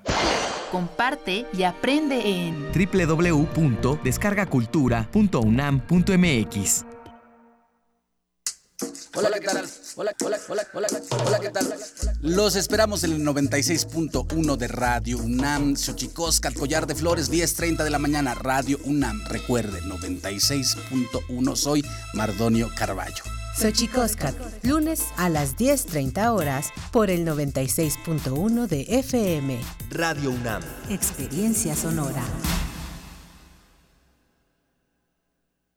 Gracias por creer en Encuentro Social. Gracias porque con tu voto logramos este cambio. Esta transformación apenas comienza y necesitaremos de todo tu apoyo para reconstruir a México. Sigamos unidos, reconciliémonos por nuestras familias y por nuestra sociedad. No te defraudaremos. Nuestro compromiso por hacer a México con igualdad, justicia y paz sigue en pie. Gracias por estar del lado correcto de la historia. Partido Encuentro Social. La radio puede ser un aparato que enciendes o apagas. O puede ser una plataforma cultural enteramente a tu disposición. Tú escoges. Ahora ya puedes descargar la aplicación móvil oficial de Radio UNAM en tu celular. Programación en vivo en AM y FM. Acceso al podcast de nuestros programas. Notificaciones de los eventos en la sala Julián Carrillo. Y la programación completa de Radio UNAM. Búscala como Radio UNAM Oficial desde Play Store para Android o en iTunes y App Store para iOS. Radio UNAM Oficial. Experiencia sonora de bolsillo. 1968 nos legó una transformación social tan profunda que aún hoy, a cinco décadas de distancia, seguimos escuchando sus ecos y escribiéndonos a través de la tinta de la memoria. Si eres un joven entre 15 y 35 años, la Coordinación de Difusión Cultural UNAM te invita a participar en el concurso de escritura sobre los movimientos sociales y su legado cultural y educativo. Ensayo literario, crónica literaria, dramaturgia, relato gráfico, testimonio. Consulta la nueva fecha de cierre y los premios en www.universodeletras.unam.mx o escribe a info@universodeletras.unam.mx o al 5622 6666, extensión 48870. 2 de octubre no se olvida, se escribe. Primer movimiento. Podcast y transmisión en directo en www.radio.unam.mx.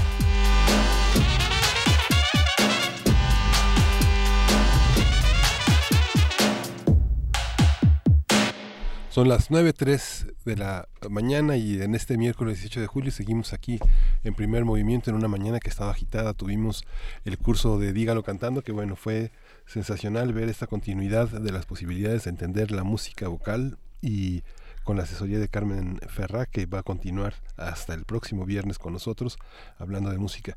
Y el maestro Erubiel, Alberto Erubiel Tirado, que esta revisión del Estado Mayor Presidencial da, para mucho, se prolongó ampliamente la conversación con esta visión de, del Estado Mayor y su disolución por, la, por parte de la propuesta de Andrés Manuel López Obrador, que acabará pues con todos los expresidentes y con toda la parte de la flota aérea que tiene a su cargo el Estado Mayor. Y a pesar de que esta conversación duró eh, unos buenos minutos, faltó tiempo porque van a seguir estas discusiones días y días y meses probablemente en lo que encontramos qué es lo que va a ocurrir y en lo que entre todos vamos tratando de entender toda esta información.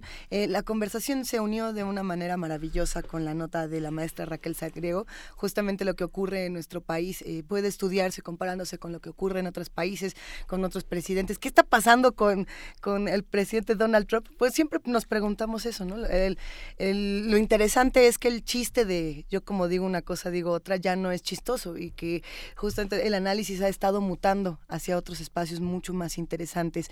Eh, quédense con nosotros porque hoy tenemos una mesa con Jacobo Dayan que no se pueden perder. Además, Jacobo Dayan ya llegó a Radio UNAM y su voz se escucha desde que viene por Adolfo Prieto a la altura de Radioeducación. O sea, viene, viene en el 96.1 y ya, ya, ya estamos escuchando y nos da muchísimo gusto que, que esté con nosotros. Y tenemos también, querido Miguel Ángel, querida Juana Inés, la poesía necesaria. Primer movimiento.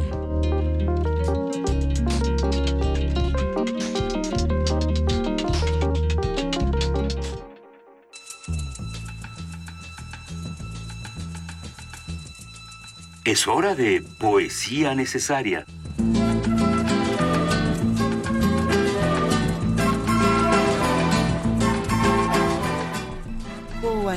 Ha llegado el momento de poesía necesaria.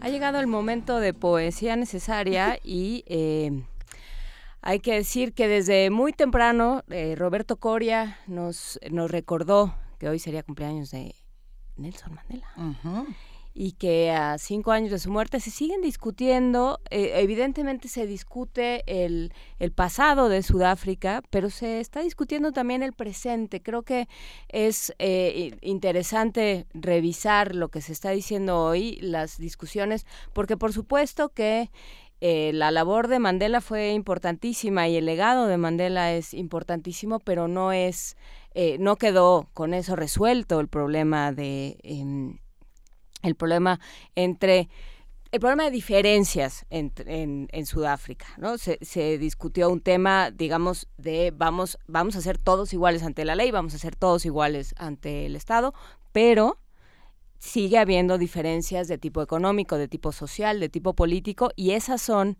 las que ahorita están haciendo ebullición, ¿no? Hay, hay movimientos muy fuertes que dice habría que quitarles a los blancos todas las tierras, no, son suyas, son de nosotros, dice eh, la población eh, negra. Entonces todo esto está generando una serie de tensiones que, bueno, pues justamente invitan a reflexionar sobre el legado de Mandela, sobre eh, qué fue lo que hizo y qué y cómo se tiene que continuar ese trabajo de unificación de la población en Sudáfrica. Y bueno, pues para para eh, colorear esto de alguna manera, para llevarlo hacia la poesía, vamos a escuchar esto que nos recomienda Roberto Coria, y seguido por eh, una canción que se llama Bring Back Nelson Mandela, regresen a Nelson Mandela, interpretado por Hugh Masekela. Vamos a escucharlo.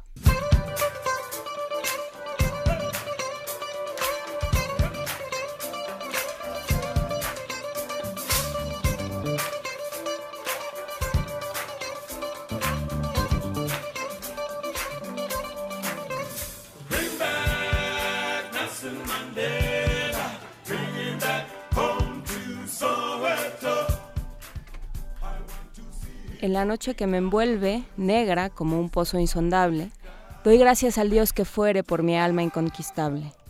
En las garras de las circunstancias no he gemido ni llorado bajo los golpes del destino. Mi cabeza ensangrentada jamás se ha postrado. Más, más allá de este lugar de ira y llantos acecha la oscuridad con su horror, y sin embargo, la amenaza de los años me halla y me hallará sin temor. Ya no importa cuán estrecho haya sido el camino ni cuántos castigos lleve a mi espalda.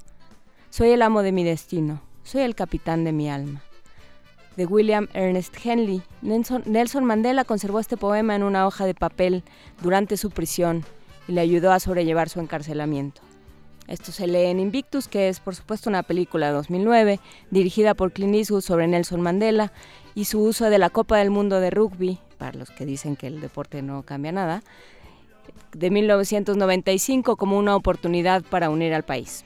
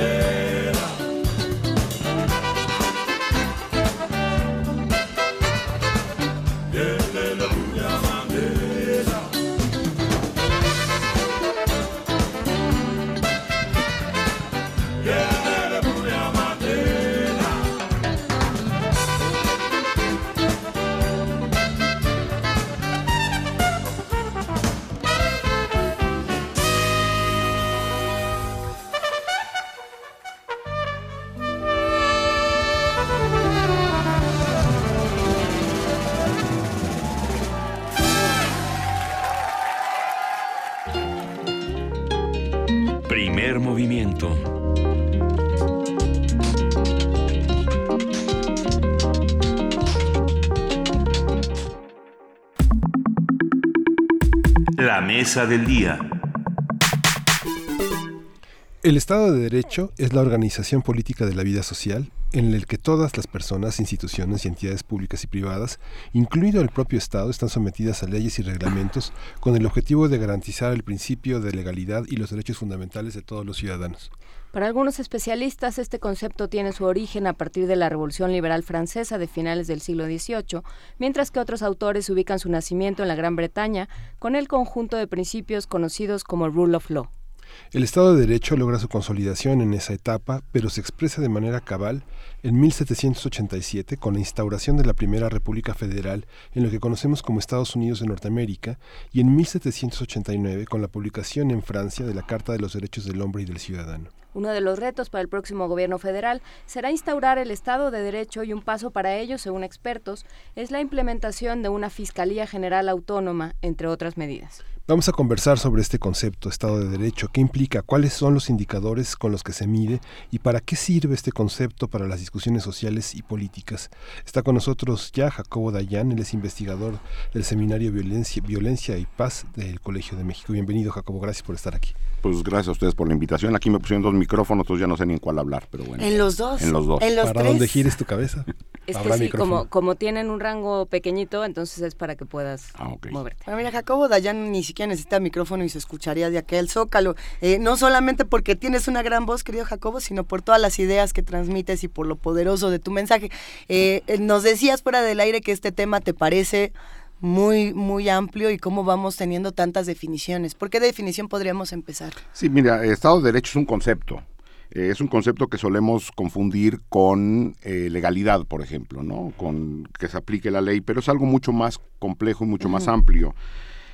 Pues para tomar alguna definición, porque hay varias, eh, me valdría la pena leer la de Naciones Unidas y a partir de ahí empezar a desglosar qué se entiende por Estado de Derecho, que es mucho más que, por ejemplo, como se decía, eh, la creación de una fiscalía que funcione, por ejemplo. Entonces, según Naciones Unidas, el Estado de Derecho es un principio de gobernanza en el que todas las personas, instituciones, entidades públicas y privadas, incluido el propio Estado, están sometidas a leyes que se promulgan públicamente, se hacen cumplir por igual y se aplican con independencia, además de ser compatibles con las normas y los principios internacionales de derechos humanos. Asimismo, exige que se adopten medidas para garantizar el respeto de los principios de primacía de la ley, igualdad ante la ley, separación de poderes, participación en la adopción de decisiones, legalidad, no arbitrariedad y transparencia procesal y legal. So- son, son un montón de cosas.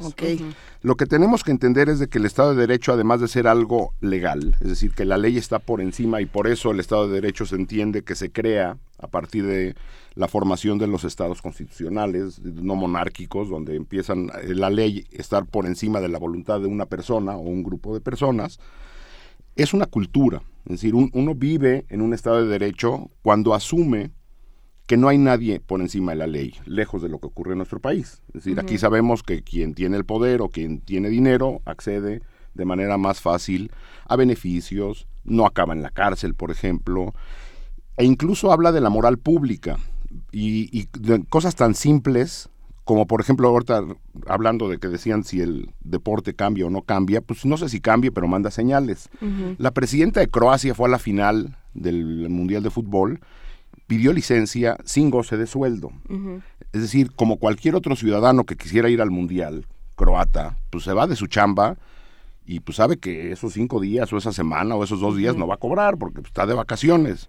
Bueno, eso ocurre con el contador, con el doctor, con el funcionario público o con la presidenta del país, porque todos estamos, todas y todos estamos bajo el paraguas de la ley.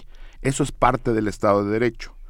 En un país donde no hay división de poderes, donde pues, en este país hemos visto una y otra y otra y otra vez, donde la aplicación de la justicia depende de la voluntad de alguien, donde el Congreso aprueba o no aprueba o se hace guaje porque pues, políticamente hay alguna decisión que se quiere tomar.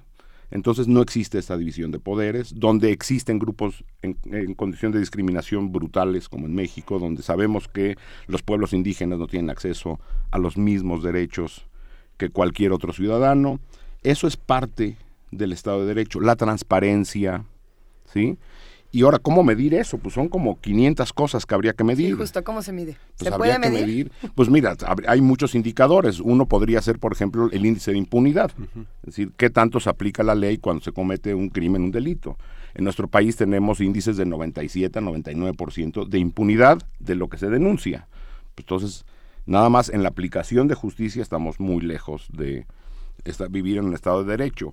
Existen grupos en condición de discriminación, pues que entonces los índices de discriminación es otra forma de medir la división de poderes, ¿sí?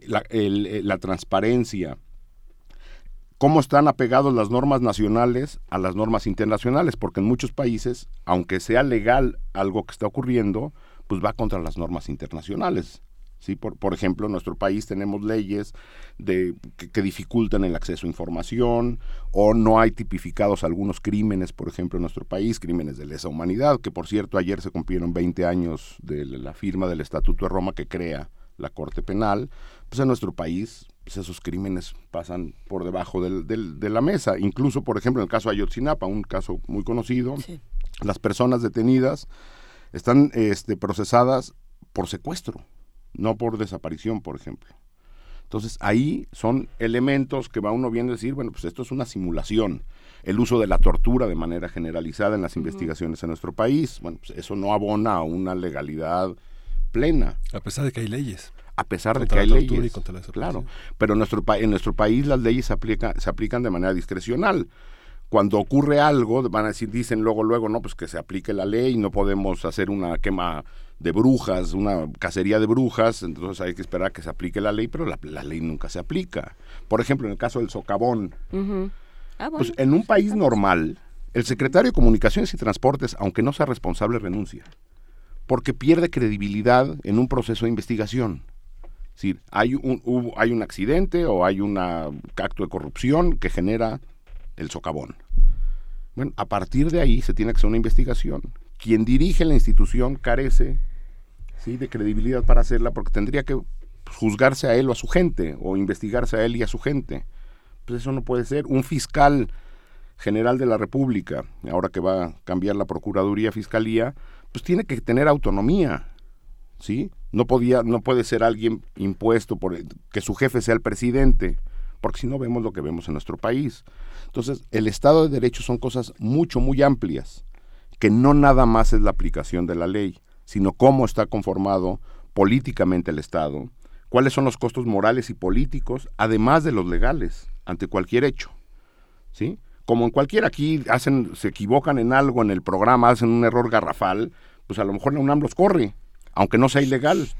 No saben- en otra no saben estación, todavía, no en saben. otra estación.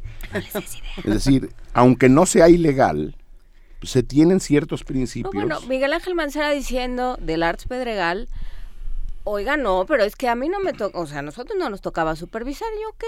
¿A mí qué? A mí me dieron una cosa la ley. Sí, exactamente, eso o, o Ah, lo, mira. o lo del terremoto. Es decir, eh, de repente vemos obras mal construidas, decir, bueno. ¿dónde está la autoridad revisando esto? Entonces, el Estado de Derecho tiene que ver con la aplicación y la administración de todo esto, que es mucho más que nada más lo legal. Es una cultura de Estado de Derecho. Y, eh, y una idea de que lo que yo haga va a tener consecuencias, eh, que es a mí una de las cosas que me, me brincan un poco con este discurso de vamos a poner, eh, va a haber gente muy decente en los, en los puestos, que bueno, ¿no?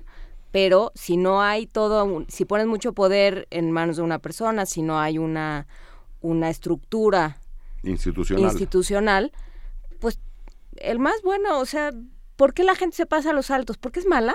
No necesariamente. porque vivimos en, un- en una cultura de ilegalidad, donde no pasa nada. Y bueno, pues, me imagino que lo que estabas diciendo eh, tiene destinatario.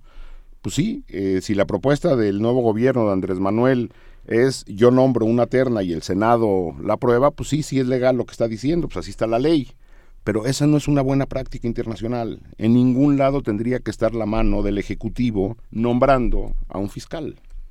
Muchos de los acuerdos que construye Andrés Manuel en el discurso es es legal, pero no me parece justo. ¿Cómo convivir con eso? Bueno, eh, en cierta medida tiene razón, es decir, la- lo legal y lo legítimo no necesariamente van juntos. Tenemos ejemplos en un montón de países donde, por ejemplo, eh, la libertad de expresión no está garantizada en la ley.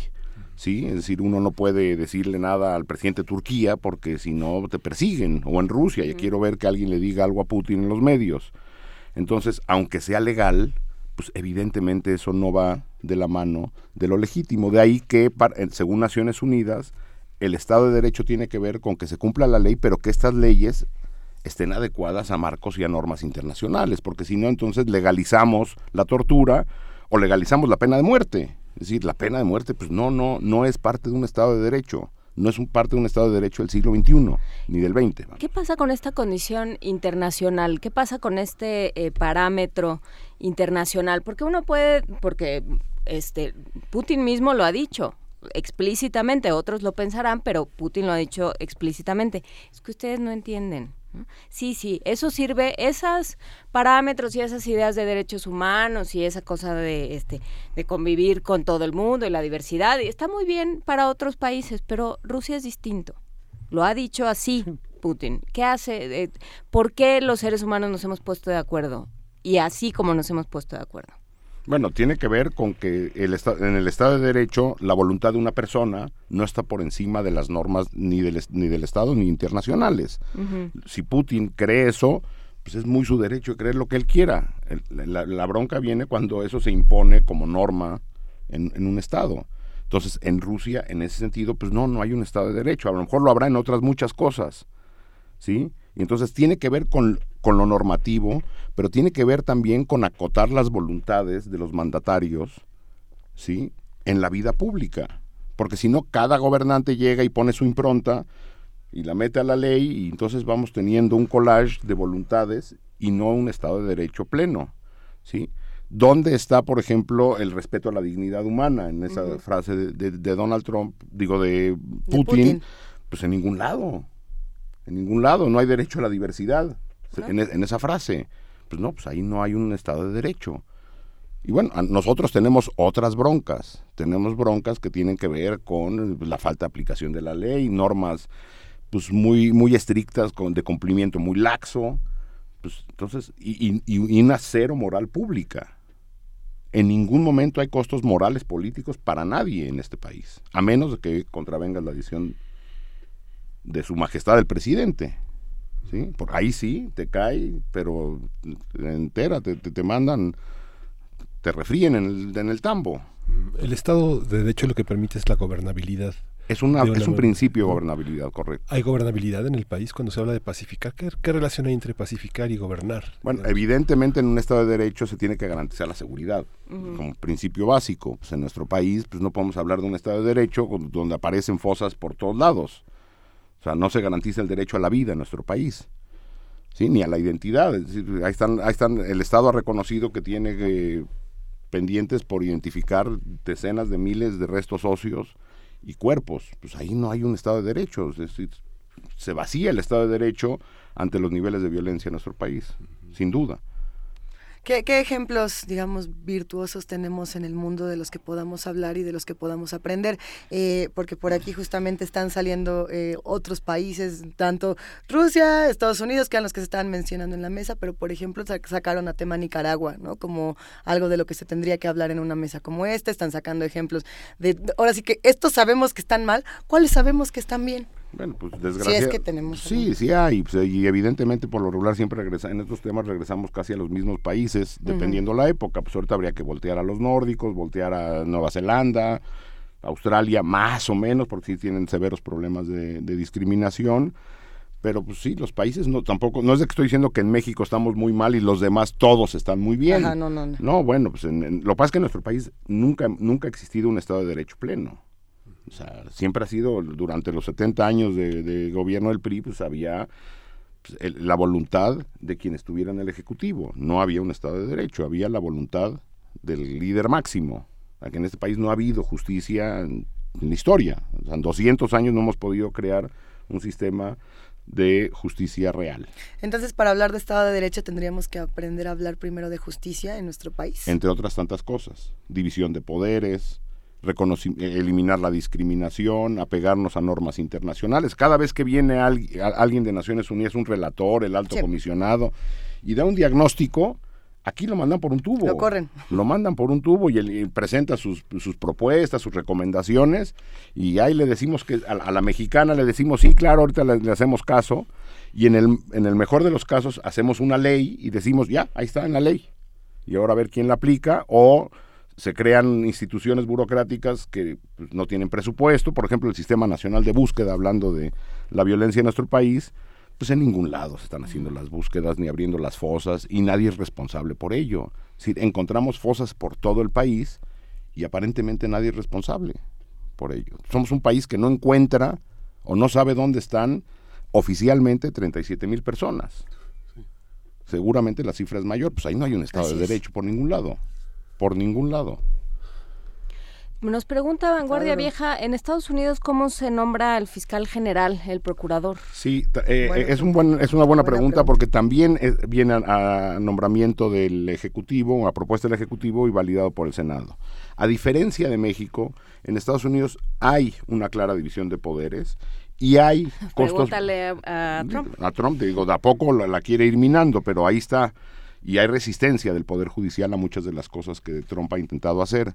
A diferencia de México, ahí sí hay costos políticos. Es decir, si el procurador general en los Estados Unidos decide no investigar un caso o no, no entrega resultados en algo, la presión pública y los medios y la presión política hace que renuncie. es insostenible el cargo de alguien que a pesar de haber sido ratificado por el Senado y a propuesta del presidente, se permanezca en su caso si no resuelve algo. Acá, pues díganme un caso resuelto, no de ahorita. O sea, díganme si está resuelto Acteal, Aguas Blancas, el 68, la Guerra Sucia, la Guardería ABC, el que escojan. Ya no por decir los demás para acá, Yotzinapa, Tlatlaya, Patzingán, etcétera, etcétera. Y no le pasa nada al fiscal. Al procurador dice, pues estamos investigando ahí de a poco, vamos poco a poco, y pues a Yotzinapa con todos los reflectores del, de México y del, internacionales, pues vamos para cuatro años y no tenemos ni idea. Lo medianamente que sabemos ha sido por el grupo interdisciplinario de expertos, por el GIEI. Entonces, sí, puede haber mecanismos que no haya, que no, que no tengan independencia del, en el nombramiento, pero sí hay una autonomía. Es decir, el fiscal, el FBI hoy está investigando, en teoría, a Trump. Sí, y las consecuencias, digamos, vimos en la graduación del viernes de las jóvenes Ayotzinapa, donde no se graduaron. ¿Cómo estará el hijo de Miroslava Bridge? ¿Cómo estará la familia de Javier Valdés? ¿Cómo, cómo estarán? ¿Qué estarán haciendo? ¿Cómo se ganará la vida? ¿Qué, ¿Dónde está el Estado reparando a víctimas, por ejemplo? Pues no, no hay. Entonces, si no hay eso, pues evidentemente no podemos hablar de un Estado de Derecho. ¿Y qué, ¿Y qué de todo eso que no hay se puede construir en los próximos seis años? Pensando en las discusiones del día de ayer, que ya lo estábamos hablando un poco fuera del aire, de lo que, hasta, lo que se puede hacer, lo que no se puede hacer, lo que no se debe hacer, lo que a lo mejor nos toca a todos proponer de otra manera, lo que le toca a unos cuantos, que sí, hasta dónde se puede. Mira, eh, creo, esa ya es una opinión personal, que parte del diagnóstico del nuevo gobierno eh, es acertado, es decir, este, esta inversión que se pretende hacer en, programas sociales reales y no en programas asistenciales, vamos, veremos si funcionan bien, eh, son un camino hacia la pacificación. Eh, porque hay que asumirlo, estamos viviendo en un conflicto armado, económico, de algún tipo. no, puede, no podemos pensar que eso solo va a resolver hay un modelo de seguridad en los últimos 12 años que ha probado ser fallido. Es decir, la persecución violenta al, crimen organizado no funciona en México y no funciona en ningún lado del mundo. hay que cambiar el modelo. El fuego no se paga con gasolina. Eh, habría que ir retirando de a poco a las Fuerzas Armadas de la Seguridad Pública. No están entrenados para ello. Y evidentemente hay que contener de alguna manera y no está fácil y eso no se va a resolver ni en dos ni en seis años. Eh, el problema que tenemos con eh, población civil armada en grupos de crimen organizado muy grande o redes de trata o de muchas otras, que nos va a llevar décadas salir de ahí. Y la otra evidentemente tiene que ver con la justicia. Entonces, ¿cómo crear no nada más una Fiscalía General de la República que funcione con capacidades, independencia, sino cómo crear 32 fiscalías en el país, porque la gran mayoría de los delitos a los que, que vivimos los ciudadanos de a pie, pues no son del ámbito federal. Si te roban el carro, o entran a tu casa, o te quitan el celular, o te violencia intrafamiliar, pues todo eso se resuelve en lo local. Entonces necesitamos tener fiscalías verdaderamente independientes y capaces, y eso también nos va a llevar tiempo. Eh, eso no lo veo yo hasta hoy en la propuesta del nuevo gobierno. Quieren mantener una fiscalía más o menos cercana al Ejecutivo. Habría que ver si van a darle las capacidades necesarias. Y la otra es de que no podemos transitar hacia un modelo más, hacia una situación de mayor paz sin verdad. Es decir, ante la violencia que hemos vivido, las víctimas y la sociedad necesitamos entender qué demonios está pasando o qué demonios ha pasado. Y hay muchos eh, actores en el tema de, eh, de, Estado de Derecho. No nada más es el gobierno, no nada más son las instituciones, sino que también son eh, las asociaciones de la sociedad civil, la academia, por supuesto, distintas organizaciones, la Comisión de Derechos Humanos. Y las empresas. Y las empresas. Entonces, tú hablabas de las reacciones de Mariclera Costa, de, de Javier Sicilia, que han sido muy muy notorias ante eh, los comentarios de Olga Sánchez Cordero en el foro de paz y violencia el día de ayer en el Colmex. Eh, y lo que dicen es, hay que tener cuidado y hay que consultar. Ya se tiene mucho, mucho camino hecho. Ustedes han trabajado mucho estos temas, se tienen muchos diagnósticos.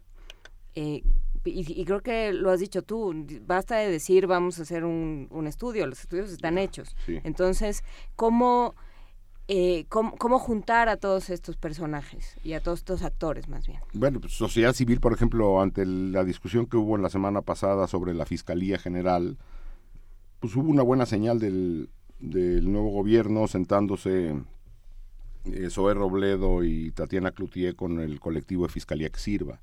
Veremos si eso, si esas propuestas que han surgido de especialistas nacionales e internacionales, de la academia, de los mismos colectivos de víctimas, son escuchadas. Eh, los diagnósticos yo creo que en buena medida tenemos ya montones. O sea, por ejemplo, los diagnósticos para la despenalización, si a mí me preguntan de todas las drogas, pues de todas las drogas, si no, esto no va a llegar a ningún lado. Los, los pasos que ya empezaron a dar, a mí me parece que están poniendo la carreta delante del caballo. Van a iniciar unos diálogos con víctimas organizados por la Secretaría de Seguridad Pública. Y hay una perversión algo rara. Tendría que, o sea, como la Policía Federal va a empezar a hacer este, foros con víctimas, pues tendría que ser gobernación para hacer una ley de amnistía, que no está mal la amnistía, en todos estos procesos violentos ha habido, pero las leyes de amnistía vienen como conclusión de procesos de verdad, es decir, entender qué demonio está pasando, hacer el diagnóstico y a partir de ahí, entonces, despenalizas lo que haya que despenalizar y haces amnistías a quien tienes que hacer amnistías. evidentemente no se puede hacer amnistías a quienes hayan cometido crímenes atroces. No, ahí no se puede. Y eso ah. lo, asume el gobierno. Eso fue lo que se discutió el día de ayer exactamente. En particular, esa era la discusión. ¿O cuáles fueron todas las discusiones? Porque una de ellas es esta que fue yo creo que la más controversial, ¿o no? Sí, hubo varios temas. Eh, se habló de justicia transicional en general. La justicia transicional tiene cuatro grandes pilares. Es decir, un, uno asume que está en condiciones de violencia extrema y necesita transitar a, estados de pacificación. Para, para ello se necesita reducir la violencia y algunas otras cosas como por ejemplo justicia. Es decir, ayer se discutió el modelo de la fiscalía y cómo se va a operar la justicia la verdad, si va a haber comisiones de la verdad o solamente, como hasta ahora lo han dicho, comisiones de investigación de casos concretos, como se anunció el caso Ayotzinapa, por ejemplo, o una gran comisión de la verdad. Las víctimas que estaban presentes ayer decían, necesitamos una comisión de la verdad de todo el país. O sea, el país no son nada más 43 desaparecidos, son decenas de miles. Eh, otro de los elementos de la justicia transicional tiene que ver con la reparación a víctimas. Hasta hoy, como se ha concebido la reparación a las víctimas ha sido en el modelo asistencial tradicional mexicano y no en una reparación real, reparaciones individuales y colectivas, regenera el tejido, ese es otro de los elementos de discusión. Y la última es cómo garantizar que esto no vuelva a ocurrir. Las garantías de no repetición, las reformas institucionales, las reformas legales, las transformaciones sociales que se, se tengan que hacer Y pues, entonces, si el gobierno, nuevo gobierno quiere entrar a procesos de justicia transicional, que me parece acertado, pues nos llevará, como en Colombia o en Guatemala o en Perú, en cualquiera de los países que han transitado por esto, 10, 15, 20 años. Habría que ver si damos los pasos correctos. Y habría que ver, eh, yo creo que este es el punto, si podemos como sociedad hacernos a la idea de que no nada va a ser rápido, o sea, nada que tenga que ver con reparar y constituir un estado de derecho va a ser rápido. O Sí, sea, no, no, va décadas. a ser no va a ser, eh, o sea, va a ser con pequeñas medidas y con pequeñas transformaciones que parten también de la, de la sociedad. ¿no? Estamos hablando de violencia, yo hablaba del el tema más, eh, más pedestre, puede ser, eh, peatonal también en otro sentido, de, de pasarse un alto. O sea, saber que eso no se puede porque afecto a otros o Sí. porque potencialmente afecto a otros. Ahora, evidentemente la voluntad política es necesaria para esto, pero no suficiente. Entonces, se requiere la voluntad, es decir, yo ayer después de escuchar el discurso de Olga Sánchez Cordero me pareció que se da un paso hacia adelante después de dos sexenios donde se negó lo que ayer se, acep- se- se- se aceptó, es decir, las condiciones de violencia que vive el país, y que habría que hacerse cargo de ella, y después habría que poner en, marcha pues, eh, la experiencia internacional adaptada a México. Si no, no hay, no hay recetas mágicas para esto, pero sí, como bien decías Juana Inés, habría que hacer eh, un proceso muy largo donde se necesita la voluntad de los ejecutivos, de los gobernadores, de los presidentes municipales, pero también de actores sociales, de la iglesia, de las empresas, de los medios de comunicación, que no estemos esperando que esto se resuelva solo.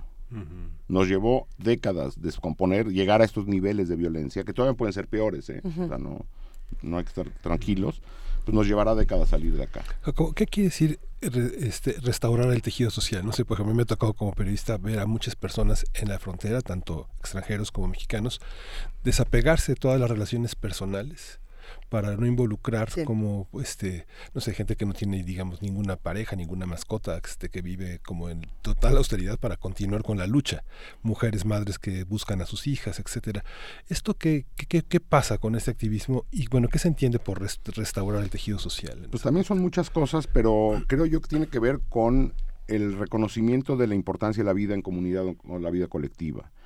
Eh, yo doy un ejemplo siempre que se me pregunta esto. eh, todos más o menos o hemos escuchado acerca de la masacre de Allende, ¿no? Esta masacre donde en un fin de semana una ciudad, pequeña ciudad, fue tomada por el crimen organizado junto con actores, eh, agentes del Estado y se llevó a cabo una masacre brutal de cientos de personas, eh, casas destruidas, y cuando uno revisa lo que ocurre ahí, después de que una casa, por ejemplo, era tomada, destruida, incendiada y la gente que vivía dentro llevada a ser asesinada, los vecinos entraban, no todos, algunos, a la casa de su vecino, con el que ha convivido a lo mejor años, que lo conoce, que acaba de ser levantado y llevado a asesinar, a robarse una tele.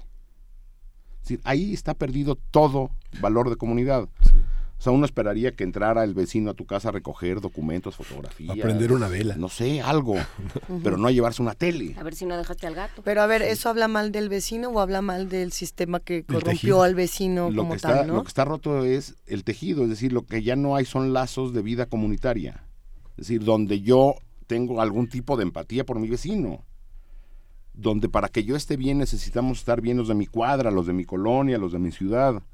¿Sí? Vemos, por ejemplo, ayer veía algunas notas periodísticas de un padre que asesinó a su hija por no sé qué cosa. Veo que Hubo tres feminicidios ayer de menores de edad. Así es. Por parientes o por no sé qué. ¿Qué está pasando ahí? O sea, locos y gente violenta hay en todo el mundo. La pregunta es si, si este nivel de violencia que estamos viviendo en México o sea, se acerca a los estándares normales. O sea, si es que existe es- este concepto. Pues me parece que estamos viendo aberraciones que lo que hablan es de este rompimiento de las relaciones de vida comunitaria, que todavía vemos en algunas, por ejemplo, algunas comunidades indígenas o algunos pequeños eh, pueblos, pero se empieza a perder, perder en buena parte del país. No la tenemos en, las- en grandes ciudades como la Ciudad de México, no la tenemos. Y, y ejemplos muchos. Cuando Trump sale con esta onda de que no pueden entrar al país personas provenientes de ciertos países, De tal y cual. montón de abogados corrieron al aeropuerto de Nueva York hacer, a, a, a, tramitar amparos a las personas. La pregunta es si aquí lo hacemos. No. Aquí nos indignamos cuando vimos las rejas donde tenían a los menores en Estados Unidos separándolos de sus padres. Bueno, en el sur del país tenemos calabozos para los menores de edad. O sea, nos indigna lo que vemos en la televisión que ocurre en Estados Unidos, pero lo que ocurre aquí abajo, pues a nadie le preocupa. lo que está roto es esa relación de que pues, yo soy el vecino y el vecino soy yo. Y eso es parte del Estado de Derecho. Eso es parte, claro, es una cultura. Pues no nada más es lo legal, es la cultura de vivir en espacios donde sabemos que la dignidad humana va por encima y la ley va por encima de la voluntad de quien sea. ¿Cómo hacemos para que ese cambio no se quede en voltear con el vecino y decirle, mira qué malo eres vecino, eh, porque no estás haciendo comunidad, entre comillas? ¿Cómo hacer para que no sea, es tu culpa por ser bien malo y no, no proteger al que tienes junto? O decir, a ver, esto tiene que ver con tantos factores, ¿cómo le hacemos entre todos para no tener tanto rencor, para no tener eh, la vara tan alta a la hora de medir al que está junto a nosotros? ¿no? Híjole, pues eso está dificilísimo. Es bien difícil. Pues sí, encontrar la receta para generar una ciudadanía responsable, participativa, enterada, pues, pues otra vez regresamos a elementos tan básicos como educación, participación ciudadana, que otra vez nos llevará décadas crear. Uno, uno lo, lo, preguntaba porque uno de estos temas, por ejemplo, se daba con la violencia de género, ¿no? Y cuando decían es que los hombres eh, violentan a las mujeres de esta, esta y esta y esta otra manera, y sacas mil, ¿no? Y entonces en lugar de decir, pero hey, hombres, si ustedes han sido, digamos, eh, si ustedes han ejercido de una u otra manera esta violencia, también se pueden reintegrar, ¿no? No hay una marginación de tú eres un violentazo y te vas al rincón y no te voy a volver a hablar. Y es lo mismo de y tú eres un violentazo que se llevó la tele de tu vecino y tú eres y tú y tú y tú y siempre señalamos pero las propuestas, digamos, a nivel comunitario, ¿dónde están? Y esas a quién le van a tocar. Por ahí mencionabas algunos, eh, algunos personajes importantes, como el caso de la iglesia, pero cuando se menciona la iglesia, de pronto salen todos a decir, no, que es laico, y entonces luego salen otros a decir, no, no, pero, aunque sea laico es un actor social. A ver, ¿cómo, por ejemplo? evidentemente la, la, iglesia en muchas partes del país es un elemento cohesionador. No, yo no estoy diciendo que gobierne la iglesia ni que opine en asuntos públicos pero en la vida pública, la iglesia, la empresa, es decir, que dentro de una empresa se haya normas de no discriminación, que no haya abusos, que no haya gandalles, que no traten de corromper autoridades, pues eso es parte de los medios de comunicación con su responsabilidad de una mirada crítica, no chayoteada, pues eso es también parte de, o sea, no ocultar, es, una responsabilidad de la suma de montones de cosas. Ahora, eso no quiere decir que en Dinamarca todos los medios de comunicación sean ultra responsables y que todas las empresas sean de primer mundo así perfectas, no, pero hay una vida pública donde ocurre algo, hay consecuencias, incluso en países más cercanos, en el caso de Odebrecht, en toda América ah. Latina ha habido consecuencias por los sobornos de Odebrecht, menos en dos. México y Venezuela. Entonces, para los que estaban preocupados de que México se iba a convertir en Venezuela si ganaba Andrés Manuel, pues ya éramos Venezuela. en el caso de Odebrecht, México y Venezuela eran los únicos. Hay quienes dicen que Venezuela está más preocupada por convertirse en México, ¿verdad? Pero bueno, esas son otras eh, historias. Nos escribe Maya Fernández y hace una pregunta Maya, Maya. Maya, Maya. Una pregunta difícil. Abrazo, Maya. Pero que creo que es interesante. ¿Qué pasos tendríamos que ver a finales de este sexenio para saber que, que algo se hizo, que en algo se avanzó? Pues depende del tema, pero en estos temas me imagino que tendría que ver con los niveles de violencia, si, se reducen los niveles de violencia, si se reducen los niveles de impunidad, de menos, ahora hay que entender que la impunidad tampoco se va a acabar. Y el rezago que tenemos, pues probablemente nunca se va a procesar. En países que tienen los niveles de violencia como México, pues donde el sistema ordinario está colapsado, no se pueden hacer 37 mil investigaciones ni de desaparecidos, ni 200 mil de, o 300 mil de, ejecuciones. Pues de menos que los casos más representativos y emblemáticos estén resueltos, que los, nivel, que los sistemas de búsqueda de personas funcionen. Es decir, habría varios elementos para decir, si somos una sociedad con esperanza de futuro, es decir, incluso desde ahí podemos, si nosotros hacemos las encuestas que hay de cómo ves el país, son demoledoras, o qué confianza tienes en la democracia en nuestro país, son demoledoras. Pues, pues, habría esos elementos como para saber si este sexenio fue exitoso o no. Hay un montón de expectativas creadas sobre este gobierno que eso es bueno y malo si no empieza a dar respuestas pronto. Porque el muerto del 1 de diciembre ya se le suma al gobierno de Andrés. Y el caso de impunidad del 5 de diciembre, porque va a haber, ya va en la cuenta de Andrés. En el Excel hay que abrir una nueva columna y empezarle a sumar a Andrés. Digo, sin que sea su responsabilidad el primer día, pero bueno, pues ya son los muertos o los casos de impunidad del sexenio de Andrés Manuel. Había al- algunos comentarios en, en redes sociales que me llamaron mucho la atención eh, desde hace ya varios días que decían, eh, este gobierno en particular ha sido más criticado que cualquier otro en la historia de las historias de las historias de las historias y ha sido ¿Este, más el de cuestionado. Peña? El de Andrés Manuel López Obrador, el Ah. futu- el- el- a futuro, ¿no? Y eso Es que como, lleva no dos- han- y eso que no ha lleva dos empezado, semanas. No ha empezado Ni siquiera. y ya, y ya ha sido el más criticado. Yo me pregunto si es así y, y si en otros momentos de transición en este país había estas críticas, porque yo creo que sí las había, ¿no? Hace seis años, por ejemplo, ¿qué preguntas se le estaban haciendo a Enrique Peña Nieto? ¿Qué cuestionamientos que a lo mejor no fueron cumplidos? ¿Es- es- ¿Fueron las mismas preguntas que se le están haciendo a Andrés No, Manuel bueno, el país es otro, pero yo al revés, yo creo que todavía, bueno, no todavía, pues todavía ni siquiera entra a gobernar, pero hay hoy un bono de confianza. Y les voy a poner un ejemplo. Salieron a decir que el Papa iba a participar en los diálogos estos de las víctimas y el Vaticano salió a decir, salió a decir, olvídenlo, nosotros no, no hemos dicho nada. Si no hubiera sido el equipo de Andrés Manuel, si hubiera sido el gobierno federal, lo Ajá. hubiéramos hecho pedazos. Que se hubiera salido el secretario de no sé qué a decir el Papa va a participar en lo que quieran. Ajá, sí hubiera sido el rey de todos los memes. Entonces así. hubiera habido 500 millones de memes diciendo que el Papa ya, que Andrés Manuel, que digo que Peña Nieto cree que el Papa está a su disposición, no sé qué. Y con el caso de Andrés, pues nada más se dijo el Papa no, no ha dicho nada y no, no se les fueron a la yugular. No, pues hubo ahí como la, la chunga, pero hasta ahí. Si todavía, La chunga. todavía están en un, en un periodo donde ni siquiera son gobierno, donde tienen un bono todavía, que a ver cuánto les dura, les durará pues, los primeros... De aquí a dice- diciembre, quizás. No, no, pues No, aquí a diciembre están Junio, planeando. julio. Junio, por ahí, mayo, junio del año que crees? entra, sí, sí, pues porque de aquí a que se sientan en la silla y empiezan a gobernar realmente. Lo que pasa es que los vacíos que ha dejado el gobierno saliente, pues porque no aparecen por ningún lado. No sabemos ni qué están haciendo. Sí. Pues los ha llenado el, el equipo de Andrés, que todavía es un equipo a medias, porque quienes han salido son tres o cuatro personas a hablar. Sí, ayer convocó Peña Nieto en la, reunión de gabinete a cerrar ya la- los proyectos y cerrar, hacer No, conclusiones. ya para- cerraron la cor- ya bajaron la cortina desde hace rato. Sí. Pero, y el país continúa, es decir, los muertos siguen. La, ya la violencia continúa. Sí. Sí, que eso es lo que cosa, es muy preocupante. ¿no? Y yo insisto porque traigo muy en la cabeza el, el caso de Arts Pedregal porque me, me parece un gran ejemplo de respuesta social, ¿no? La, la A ver, respuesta... ¿Crees que se va a resol- resolver ese caso? No, pero no me veas así tampoco. supuesto que no. Ya sé, pero vamos, o sea, me parece un caso Buenísimo. que, que refleja todo esto que está de lo que estamos hablando, ¿no? Me parece una muestra interesante para estudiar de todo esto que estamos hablando. En la respuesta en redes fue una vez que se supo eh, no pasó nada, digamos no hubo víctimas, eh, nadie se lastimó por- en esos términos, eh, gente que perdió el trabajo, desde luego, inversiones, lo que sea, pero este no, no murió nadie. Una vez que se supo eso, entonces la respuesta fue, pues si ni iba a pasar nada. ¿no? Y así estamos.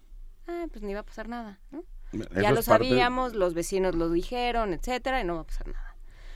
Y, y por otro lado, Miguel Ángel Mancera diciendo no era conmigo, el delegado diciendo pues tampoco conmigo, Riobó diciendo no, es que a nosotros nada más nos tocaba. Fíjese que justo nos tocaba de, de donde se De cayó para para allá. Sí, eso ya no nos tocó a nosotros y así todos. Y entonces, ahí está. Y aunque hubiera habido víctimas, ahí está el caso del socavón. A ver, seguimos caminando por partes de la ciudad y seguramente ocurre en otras ciudades del país y vemos edificios que se están cayendo desde el temblor. Que, que- que si llueve fuerte en una de esas se cae. ¿Ustedes creen que un edificio en esas condiciones podría seguir en pie en Finlandia? no. Y aquí seguramente hay alguna bronca entre los dueños y el gobierno y que si están de acuerdo los condóminos, no sé qué broncas haya. O no- pero me imagino que no es una bronca de lana, creo, no sé. Pero pues siguen siendo peligrosos esos edificios. La gente camina y le ponen un listón amarillo como diciendo, ah, ya, con el listón, ya, no pasa nada. Porque tú ya sabes que no, pero pues, si pasas caminando y no esas se cae, eso es parte del Estado de Derecho. Es decir, vives en un lugar donde el Estado no te garantiza ni tu seguridad. Y no te garantiza que no va a volver a pasar, que eso No. es eh, otro tema de la justicia transicional. Va a volver a suceder. Sí, sí, sin duda va a volver a suceder. y va a haber otro edificio que se cae. y va a haber otra fosa encontrada en el país. Eso serían, hablando de, de Maya que se queja de que nunca contestamos su pregunta, Maya Fernández, ya llega a tu oficina, por favor. Este tiene que ver también con, de o sea, hay que resolver lo del pasado y de aquí para adelante solo funciona para ver que ya no vamos a repetir. ¿no? Por supuesto eso también que nos va a llevar olvidar. años. Eso nos va a llevar años, resolver la parte administrativa para que este, las obras de la Ciudad de México o de cualquier otra ciudad sean construidas y revisadas y supervisadas. Y si no, que haya consecuencias, pues no es un asunto de ya llegué yo y conmigo no van a pasar estas cosas. Hay que crear instituciones que estén, a ver, si Estados Unidos está pudiendo, y yo no soy fan de Estados Unidos, pero si Estados Unidos está pudiendo resistir de alguna manera al embate Trump es porque tienen instituciones y Estado de Derecho. Si aquí hubiera llegado, si Trump llega acá como, como Erdogan llegó a Turquía, desbaratan el Estado. Podríamos empezar Ay, por la Erdogan. fiscalía, por ejemplo, ese sería un buen Ese es indicador. urgente, ese es urgente. Una fiscalía independiente, o sea, autónoma realmente, con otra estructura, con la que tiene hoy, aunque llegue Elliot Ness, eso va a seguir igual. Eso ya, ya hablo de mi edad, pero bueno, Yo- Elliot Ness. No te preocupes, Trump habla de Perry Mason, entonces. Ah, bueno, estamos en otra hay- generación. siempre hay niveles. ¿Qué pasó, Miguel? No, no, no, sí, Perry Mason. Es, a Perry Mason. es momento de, de cerrar esta conversación. ¿Con qué reflexión final nos vamos a quedar, querido Jacobo Dayan? Pues bueno, creo que sí estamos en un momento de una oportunidad, es decir, el nuevo gobierno de menos, el discurso que, que, que emite es un discurso que reconoce la gravedad de la situación. Veremos si eh, no, nada- no nada más el diagnóstico, sino la receta que se, que se da es correcta y que se implemente de manera bien. A mí me parece que hasta hoy en estos temas todavía les queda corto, pero entiendo que llevan dos semanas, ni siquiera están gobernando. Sí, ¿no? Habría que ver cómo se va discutiendo estos temas en los próximos meses. Muy atentos, sin duda nos tenemos que quedar. Jacobo Dayan, muchísimas gracias por Gracias acompañarnos esta mañana. Tenemos música para cerrar esta conversación y un montón de comentarios en redes sociales que vamos a ir leyendo de poquito en poquito. Sí, vamos a escuchar Estado de Derecho del Gabinete. Bandota.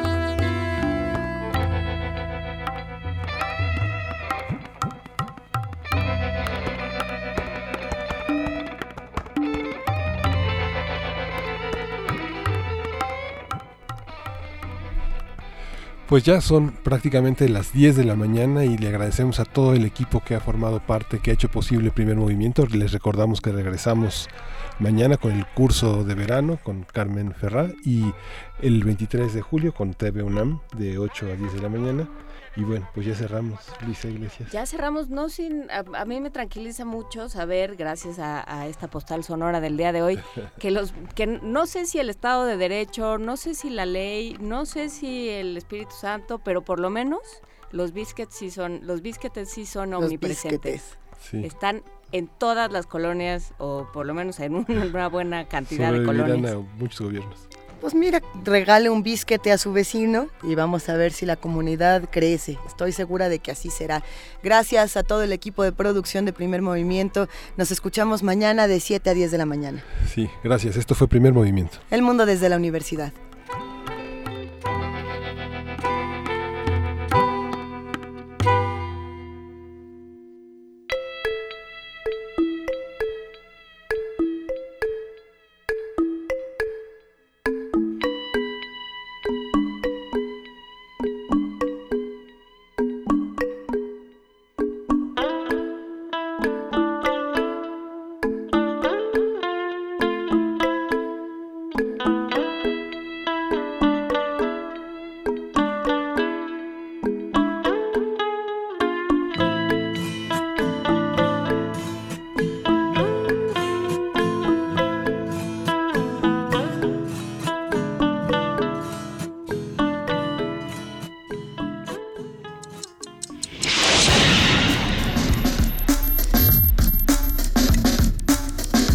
Radio UNAM presentó